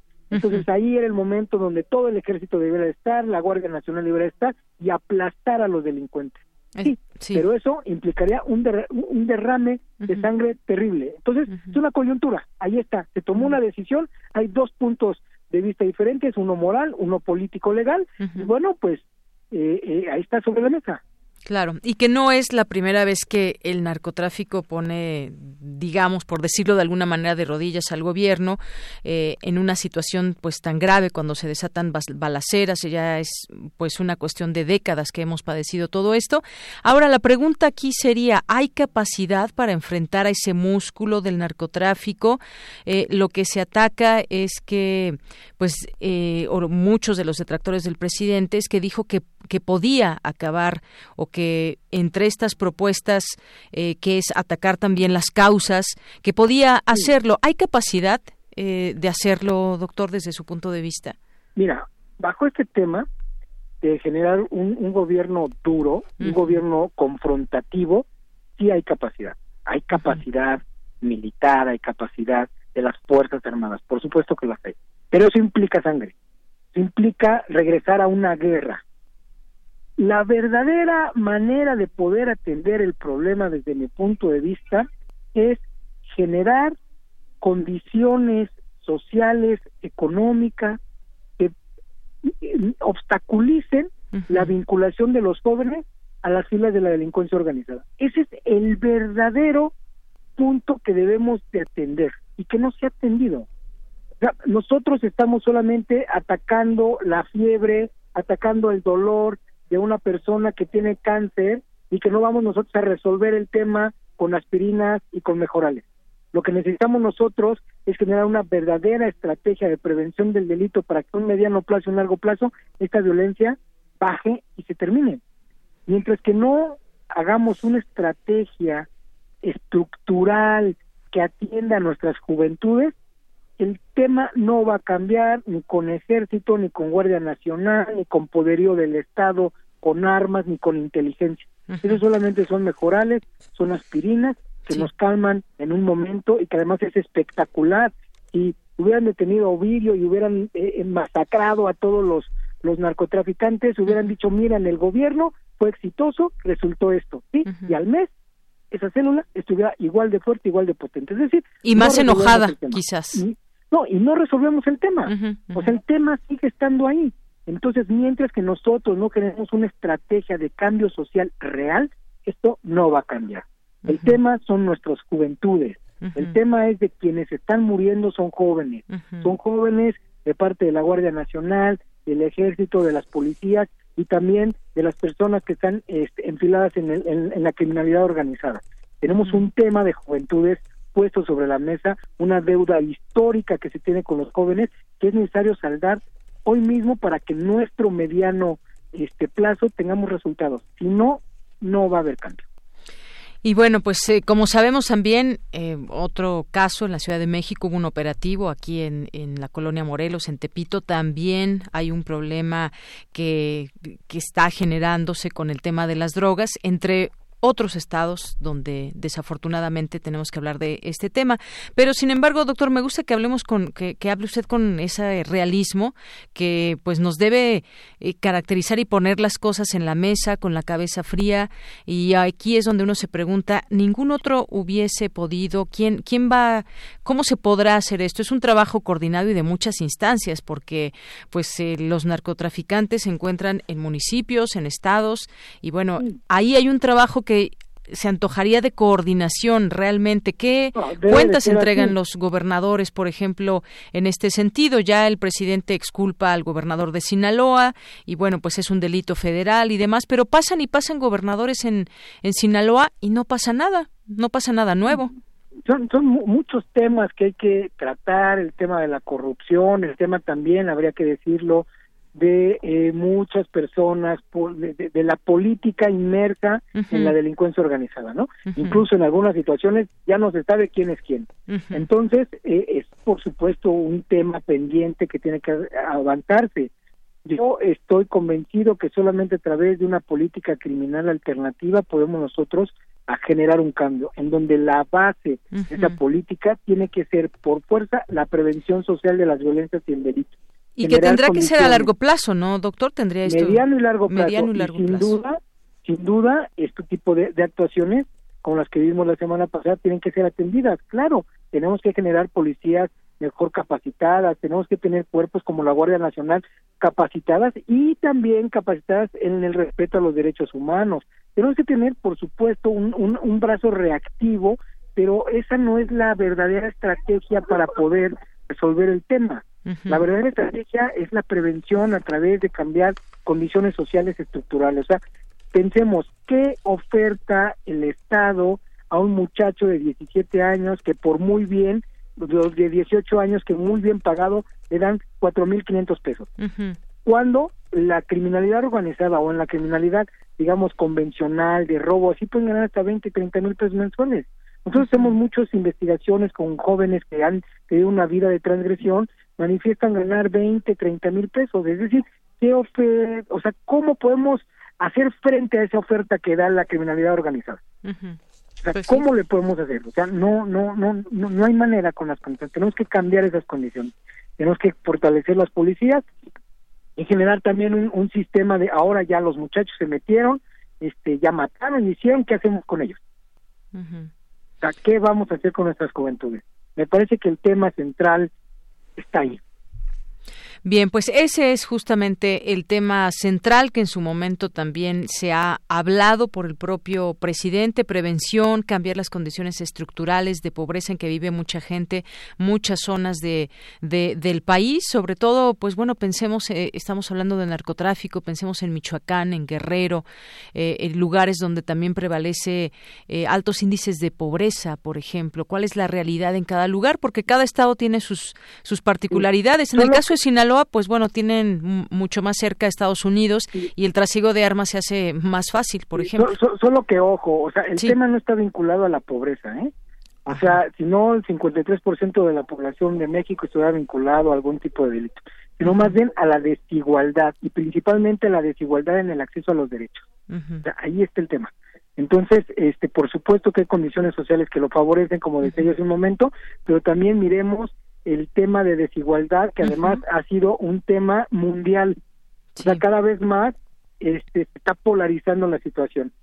Entonces, y en el acceso a los derechos, o sea, no es lo mismo, digamos, las posibilidades de poder entrar a un sistema de justicia efectivo de un muchacho que tiene padres con un poder adquisitivo mayor, que tiene vinculación con abogados, que incluso puede corromper policías, ministerios públicos, jueces, a un muchacho que está desposeído, digamos, de todos esos derechos, desposeído del circuito educativo, desposeído de ese capital político y pues seguramente pues terminará mal, sea o no culpable. Así es. Bueno, pues ahí está este tema de desigualdad y lo que hemos visto también muchas veces es la colusión de autoridades, que ese es también otro otro problema que se tiene que atacar porque esta protección muchas muchas veces viene pues de autoridades incluso federales o las locales. Lo que sucedió por ejemplo también hace unos días en Michoacán tuvo que ver con que o el mismo gobernador dijo que se investiga hasta la policía municipal eh, lo que sucedió ahí en esta emboscada a policías estatales. Pero bueno mucho que platicar lo seguiremos haciendo en otro momento doctor. Por lo pronto le agradezco mucho estos minutos aquí en Prisma RU de Radio UNAM Muchas gracias. Saludos a todo tu auditorio y a ti, por supuesto. Claro que sí. Gracias, doctor. Hasta luego.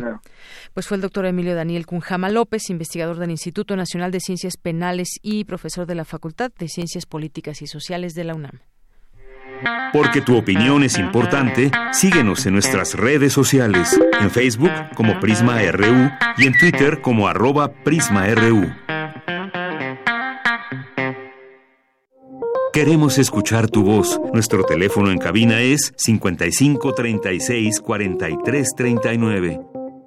Miren, y digo desafortunadamente, pero hay que hablar de estos de estos temas que son reales y que también eh, debemos de tratar de entenderlos qué sucede en todos estos ámbitos. Aquí en la Ciudad de México hubo 31 detenidos en un operativo de la Marina en Tepito, encontraron túneles y hasta lanzacuetes, participaron 147 efectivos de la Secretaría de Marina, 600 policías de la Secretaría de Seguridad Ciudadana y 90 agentes de la Policía de Investigación de la Procuraduría capitalina. ¿Fue o no exitoso este operativo?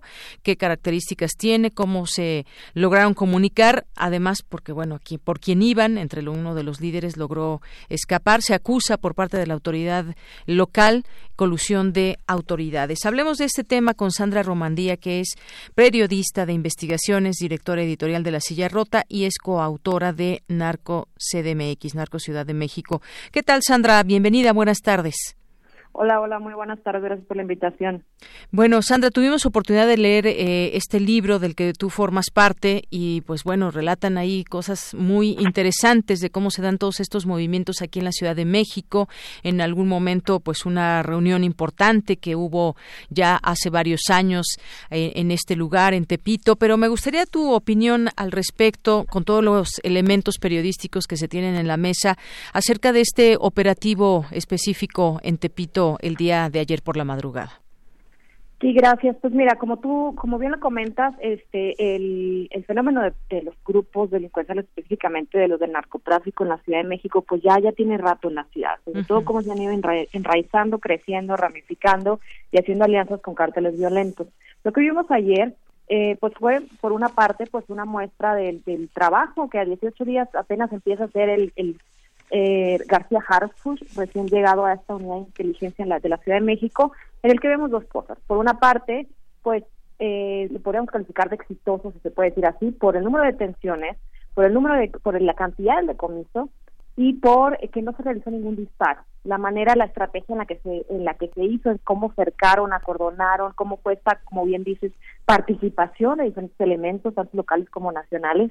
Y pero por otro lado, pues el objetivo, que es este señor llamado o apodado, perdón, el Lunares, pues no fue no fue detenido, como ya dicen las autoridades, porque eh, se presume alguna colusión entre entre autoridades y, y este y algún y los criminales, ¿no? Alguna, algún miembro de un grupo criminal que le dio el pitazo y que y que se dejó salir. eh, esto es solo una muestra, como lo hemos eh, comentado en el libro de Narco CDMX, de, de cómo estos grupos tienen casi grandes fortalezas aquí en la ciudad eh, en las que eh, asesinan personas, guardan su droga, eh, cocinan su droga, porque si nos damos Se encontraron laboratorios, ¿no? Se desmantelaron laboratorios. Dos departamentos pues estaban totalmente eh, equipados para, para cocinar drogas sintéticas y eh, bueno, y otros con altares como todos lo vimos en las fotografías, otros para guardar las armas, es decir, tienen estructuras perfectamente sistematizadas ya aquí en esta ciudad y que es importante que un golpe de estos pues nos demuestre pues cómo, cómo estaban operando, aunque, insisto, pues no se dio con el con el objetivo principal. Exactamente. E, eso es justamente cómo está todo esto de tal manera organizado que hoy, pues bueno, podemos, se puede constatar, según lo que nos dicen las autoridades, se crea desde aquí, se elabora también ya droga para elaborar distintos estupefacientes.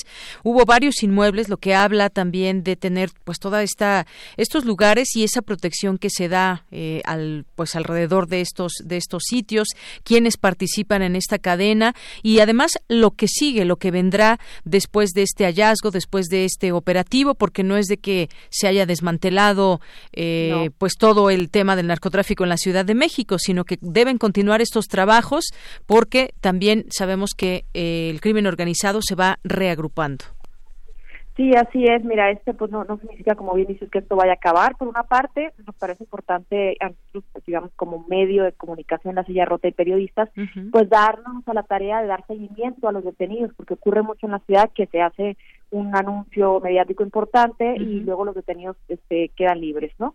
Y por otra parte, bueno, nosotros también pueden consultar ustedes en la sillarrota.com la historia del perfil de Lunares, que él sería, según informes de inteligencia a los que nosotros tenemos acceso y de los que tenemos copia, un socio del llamado Grupo de la Unión que opera en Tepito. Es decir, no es uno de los líderes principales, no es que se haya dado con una eh, eh, estructura que vaya a acabar con, con todo este aparato delincuencial que está muy bien muy bien instalado en la ciudad, sino que él sería parte de una sociedad que tenía con este grupo de la Unión para que se le permitiera distribuir, almacenar, confeccionar y eh, vender droga y tener a sus grupos de sus grupos de venta, porque bueno hay que recordar en ese en ese lugar de de la Ciudad de México pues están los grupos importantes, que es la alcaldía de Cuauhtémoc, que es la Unión, y la Asociación principalmente con sus algunos socios, en este caso el INAS. Así es. Por lo pronto fueron detenidos 26 hombres, 5 mujeres. Eh, no se logró la detención de este personaje, el Lunares, como nos dice, socio de, la Unión de Tepito. Y esto, pues, nos habla de la magnitud del, del problema y de la capacidad también de organización que se ha tenido y la protección eh, que se presume justamente de autoridades. ¿Cómo romper todo esto? Y bueno, pues, no sé, sabemos que pueden seguir estos operativos, pero por lo pronto las características es que se realizó con orden judicial, con estricto apego a derecho y pues tendremos quizás más noticias porque además pues tras este operativo se descubrió un altar satánico con restos humanos y se está investigando, pues tratar de investigar a quién pertenecen estos restos humanos. Así es, se está investigando y hay que recordar también este a nuestro auditorio que está escuchando que eh, e, e, este este operativo derivó de un trabajo de investigación que viene desde el 10 de septiembre pasado, cuando se hizo también un operativo fuerte en Tepito en el que se decomisó una cantidad similar de marihuana. eh, a partir de ahí se empezaron a realizar intercepciones telefónicas y fueron ellas las que llevaron a esta dirección de Peralvillo 33 y eh, ustedes igual pueden pueden consultarlo quien quiera leer la historia completa en la silla rota. Eh, así fue como los aparatos de inteligencia, primero la Marina y luego ya en coordinación con, con la con la capitalina dieron con, con la ubicación, la, la geolocalización de lunares, que por cierto, eh, minutos antes, horas antes de que fuera el operativo, eh, apareció como desconectado ya los los dispositivos que, que estaban siendo rastreados durante, durante estos días de labores de inteligencia. Así es, y bueno, pues una cadena de delitos que surgen a raíz de todo esto, cuántos asesinatos se habrían efectuado para hacer estos altares y todo lo descubierto, pero pues seguiremos, por supuesto, en el tema. Por lo pronto, muchas gracias, Sandra, por estar con nosotros aquí en Prisma RU de Radio UNAM muchas gracias a ustedes, que tengan buenas tardes. Igualmente, muy buenas tardes. Sandra Romandía, periodista de investigación, directora editorial de La Silla Rota, es coautora del libro Narco CDMX, donde pues sabemos hoy también en la Ciudad de México estos problemas que aquejan, eh, que tienen y están ligados al crimen organizado. Eh, en otros momentos pues se ha sabido de personas que han perdido la vida o que van directamente, eh, algunos asesinatos donde van por ellos directamente y que hemos sabido muchas veces tienen este este nexo con el crimen organizado. Por lo pronto se dio este operativo conjunto eh, realizado prácticamente por sorpresa la madrugada de ayer con la participación ya decíamos de distintas autoridades, niveles de gobierno eh, y pues esta fue esto fue lo que encontraron entre ello pues llama la atención todo este arsenal que incluía lanzacuetes, armas largas, así como casi tres toneladas de droga. Eh, y pues ya se dio una conferencia por parte del titular de la Secretaría de Seguridad de la Ciudad de México, Omar García Harfuch, que dio a conocer que también fueron desmantelados dos, específicamente dos laboratorios para elaborar estupefacientes y también pues este operativo que se extendió a diversos inmuebles ahí en la colonia Morelos, en la alcaldía Cuauhtémoc. Eh, decíamos la detención fue de 26 hombres, cinco mujeres. Eh, todo dentro del marco de la ley, con orden judicial, con estricto apego a derecho. Eh, no hubo personas fallecidas, sin embargo sí se encontraron eh, restos de personas en estos llamados altares, en estos inmuebles, ahí en el barrio de Tepito. y pues este fue el hallazgo, esta es la información que se conoce para, pues también se da esta información que deja al descubierto esta manera que tienen de operar, esa manera en que se tiene organizado. Muchas veces, bueno, pues también eh, se habla de distintos tipos de mercancía que son resguardadas ahí y que vienen, pues bueno, que están ahí robadas de algún sitio, muchas veces de algún tráiler o de distintas formas en que se hacen llegar toda esta mercancía. Dos de la tarde con 48 minutos. Relatamos al mundo. Relatamos al mundo. Porque tu opinión es importante, síguenos en nuestras redes sociales, en Facebook como Prisma RU y en Twitter como arroba PrismaRU. Bien, y ayer hubo una protesta ahí en Palacio Nacional. Finalmente la Secretaría de Gobernación recibirá alcaldes. Estaban afuera el día de ayer, les rociaron gas eh, lacrimógeno. Hubo, por supuesto, distintas reacciones en torno a esto. Lo que se escuchaba afuera, de, ellos decían que estaban de manera pacífica. Sin embargo, pues bueno, por ahí se escucharon gritos en los videos que dan cuenta de ello, que querían entrar y, eh, a balazos y demás. El caso es que, pues no, no, no está bien visto que se rocee eh, con gas lacrimógeno a una serie de personas, de alcaldes de distintos partidos que querían entrevistarse con el presidente. Hoy el subsecretario de Gobernación, Ricardo Peralta Saucedo, recibirá a este grupo de alcaldes del PAN, del PRI, del PRD, que ayer protestaron en Palacio Nacional y en donde personal de seguridad del recinto roció gas. Y bueno, los papeles que se intercambian eh, ahora las marchas vienen de otros partidos, del PRI, del PAN. Se suma el PRD, este eh, pequeño partido bueno, en eso ha quedado ya en los últimos meses. La Secretaría de eh, Gobernación informó que el encuentro se llevará a cabo, bueno, ya comenzó a las 2.30 en las instalaciones de Bucareli. Los presidentes municipales de estados como Michoacán, Nayarit, Querétaro, Guanajuato, Guerrero, Tamaulipas, Estado de México, Nuevo León y Coahuila exigen recursos para la infraestructura y la seguridad pública. En la protesta de ayer pidieron una audiencia con el presidente Andrés Manuel López Obrador. Al respecto, el presidente manifestó durante su conferencia de hoy que el personal de seguridad decidió lanzar la sustancia porque había una amenaza, estaban forzando la puerta y atropellando a los que atienden y a los de atención ciudadana. Esto fue lo que se vivió ayer afuera de Palacio Nacional. Prisma RU. Relatamos al mundo.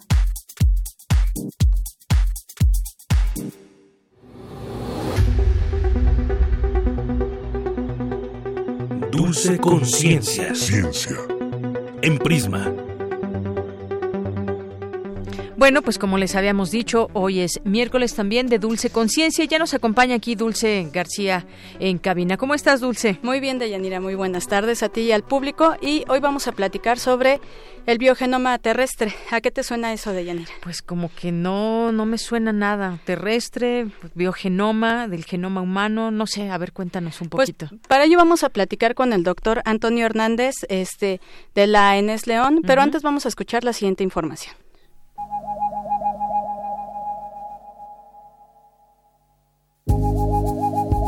De acuerdo con recientes investigaciones, estamos en medio de una aniquilación biológica de la vida silvestre, tanto plantas como animales. Esta sería la sexta extinción masiva en la historia de la Tierra. Por ello, científicos de todo el mundo han emprendido un proyecto monumental, secuenciar el ADN de todas las especies eucariotas conocidas, plantas, animales, hongos y otras se busca comprender la evolución y organización de la vida en nuestro planeta mediante la secuenciación y la anotación funcional de los genomas de 1.5 millones de especies. Hasta la fecha, se han secuenciado casi 0.2%. En México la especie que se está secuenciando es el chapulín, sí, el que es comestible en Oaxaca, y que además de ser un manjar gastronómico, empieza a constituir una plaga que causa muchas pérdidas a los agricultores en varios estados del país. Secuenciar su genoma permitirá conocer cómo se está adaptando a veranos más secos y ambientes semiáridos, además de descubrir pistas de cómo será la expansión de su distribución debido al cambio climático. Todo lo anterior sentará las bases científicas para una nueva bioeconomía, y posiblemente llegue a aquellas regiones subdesarrolladas que también tienen importantes activos de biodiversidad. Y bueno, ya se encuentra en la línea el doctor Antonio Hernández López. Él es eh, investigador del Departamento de eh, la Licenciatura de Ciencias Agrogenómicas de la Escuela Nacional de Estudios Superiores Unidad León. Doctor, muy buenas tardes. ¿Cómo se encuentra? Muy bien, muchas gracias. gracias a usted. Este, pues un poquito, eh, además de lo que se escuchaba en la capsulita, eh, ¿a qué nos referimos con el biogenoma terrestre? ¿Cómo fue que surgió este tema entre los científicos a nivel mundial? Bueno, en realidad es una necesidad que surge a partir de conocer problemas del tipo de los que mencionaron en la cápsula, ¿no? Sí. Eh, antes de que perdamos toda la biodiversidad que tenemos, pues tenemos que hacer un esfuerzo por conocerla y lo tradicional pues era conocer las especies, ¿no? Hacer un inventario de qué especies hay, dónde viven, eh, qué comen, etcétera. Pero ese tipo de estudios pues necesitan especialistas cuya formación pues es muy larga.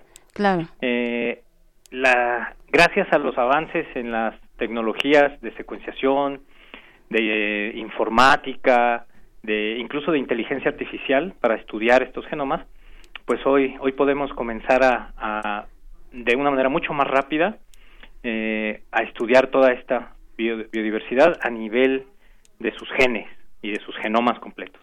Ese, eso es de lo que se trata este proyecto. Sí, este pareciera, doctor, una empresa este casi digamos que imposible porque son millones de especies a nivel mundial. Sin embargo, eh, usted ya está trabajando en esto. ¿Cómo ha sido este proceso? Bueno, lo que estamos haciendo en la, en la UNAM es incorporarnos a este consorcio. ¿no? no es una sola institución la que lo está haciendo. Sí. Que así como cuando se secuenció el, genoma humano había muchas instituciones, en este caso pues hay más, porque el, el, desafío es incluso mayor, ¿no? Claro. Eh, la UNAM hizo una propuesta eh, y ya nos el, el consorcio ya nos aceptó. Ahorita estamos en el papeleo, digamos, ¿no? Tenemos que mandar eh, qué organismos queremos secuenciar pero de entrada pues ya nos dieron luz verde, ¿no? Ahorita sigue eh, concretarlo, ¿no? Sí. Sí, en, en, en, realidad sí parecería una empresa pues muy difícil, pero pensemos en el, en el ejemplo de las bacterias y de los microbios, por ejemplo. Hay un consorcio internacional también que ha secuenciado, pues no toda la diversidad, pero mucha, mucha de la diversidad y eh, cada vez se producen más y más genomas de microbios. Esos genomas son más pequeñitos, más fáciles de estudiar sí es un reto muy grande eh, estudiar pues los, los organismos más complejos, que tienen genomas más grandes. Sí. Quizá no se va a poder eh, secuenciar todo, pero sí eh, representantes de los grupos principales, yo creo que en los próximos 10 años sin ningún problema. Eh, eh, una vez que ya se ah, eh, esté avanzando cada vez más en esta secuenciación, ¿qué es lo que se busca al tener ya todos estos datos? ¿Cómo se pueden trabajar? ¿Qué, ¿Cuál es como un objetivo más concreto, digamos que incluso en una cuestión más cotidiana? Pues mire, hay, hay tres grandes objetivos de, este gran consorcio, ¿no? Sí. El primero, pues, es conocer a mayor profundidad nuestro conocimiento sobre la biología y la evolución de estos organismos, ¿no? Sí. Eh, este sería, si se quiere, pues un, un, objetivo más, más académico, pero una aplicación inmediata y que es uno de los objetivos también del consorcio es conservar, proteger e incluso restaurar la biodiversidad. Ese, ese objetivo pues es, es uno de los motores centrales de este consorcio. ¿Cómo, ayuda, eh, ¿Cómo conocer estos genomas nos va a ayudar a hacerlo? Pues sabiendo a qué condiciones responden mejor, si les afecta o no el cambio climático, pues uno puede empezar a tomar acciones, ¿no? Por ejemplo, si supiéramos que eh, la plaga del chapulín eh, se debe a que se está adaptando al calor gracias a que tiene ciertos genes, pues entonces podemos modelar hacia dónde se van a, ir a mover, quizá predecir este, eh, por dónde van a ir y tomar medidas preventivas, ¿no? Y finalmente, eh, otro, el, la, tercer directriz del, del proyecto eh, de este consorcio es eh, crear aplicaciones que tengan eh, relevancia para la sociedad y para el bienestar humano, ¿no? Y otra vez pongo el ejemplo de del organismo que queremos secuenciar, que es el chapulín, ¿no? Cómo aprovecharlo, ya que va a ser una plaga, eso es inevitable, cómo aprovecharlo, qué contenido, por ejemplo, de, proteínas tiene, en qué plantas crece mejor, cómo favorecer hasta su cultivo podría ser una de las de las posibles de los, de los posibles resultados de este de este genoma, ¿no? Claro. ¿Cuándo más o menos podríamos saber un poquito de los resultados, doctor? Bueno, esto está en, en, etapas iniciales. Lo que sí tenemos ya ahorita es una secuenciación no profunda del, del genoma del, del, chapulín. Nos acaban de llegar los resultados. Pero ya para tener el genoma completo sí vamos a tener que esperar primero a que eh, pues entremos al consorcio ya de manera oficial y yo pensaría que quizá en unos dos o tres años ya podríamos em, empezar a tener los primeros resultados. Pues pareciera mucho tiempo, pero en realidad para lo que de lo que se trata esto, este, pues muy rápido, la verdad. Doctor, vamos a seguir pendientes de todas estas investigaciones que hace usted y su equipo de trabajo y todo lo que nos pueda compartir aquí bien recibido en Radio UNAM. Ok, muchas gracias. Le agradezco mucho yo su tiempo. ahí al pendiente. Claro que sí, gracias. Hasta pues, luego pues de Yanira, el biogenoma terrestre, algo que pareciera imposible, pero podríamos decir que el futuro ya está aquí. Exactamente. Pues Dulce, muchísimas gracias como siempre, gracias por esta entrevista, gracias por la sección y con qué nos despedimos. Gracias a ti, pues con esta frasecita acerca de nuestro planeta. Tienes una cita con un científico. Si realmente crees que el medio ambiente es menos importante que la economía, intenta aguantar la respiración mientras cuentas tu dinero. Guy Macpherson, científico estadounidense. Pues con esto nos despedimos. Gracias, Dulce. Gracias, Deyanira. Buenas tardes. Gracias a todo el público que nos sintoniza todos los días. Lo esperamos mañana en punto de la una. Soy Deyanira Morán, a nombre de todo el equipo. Gracias, buenas tardes y buen provecho. Hasta mañana.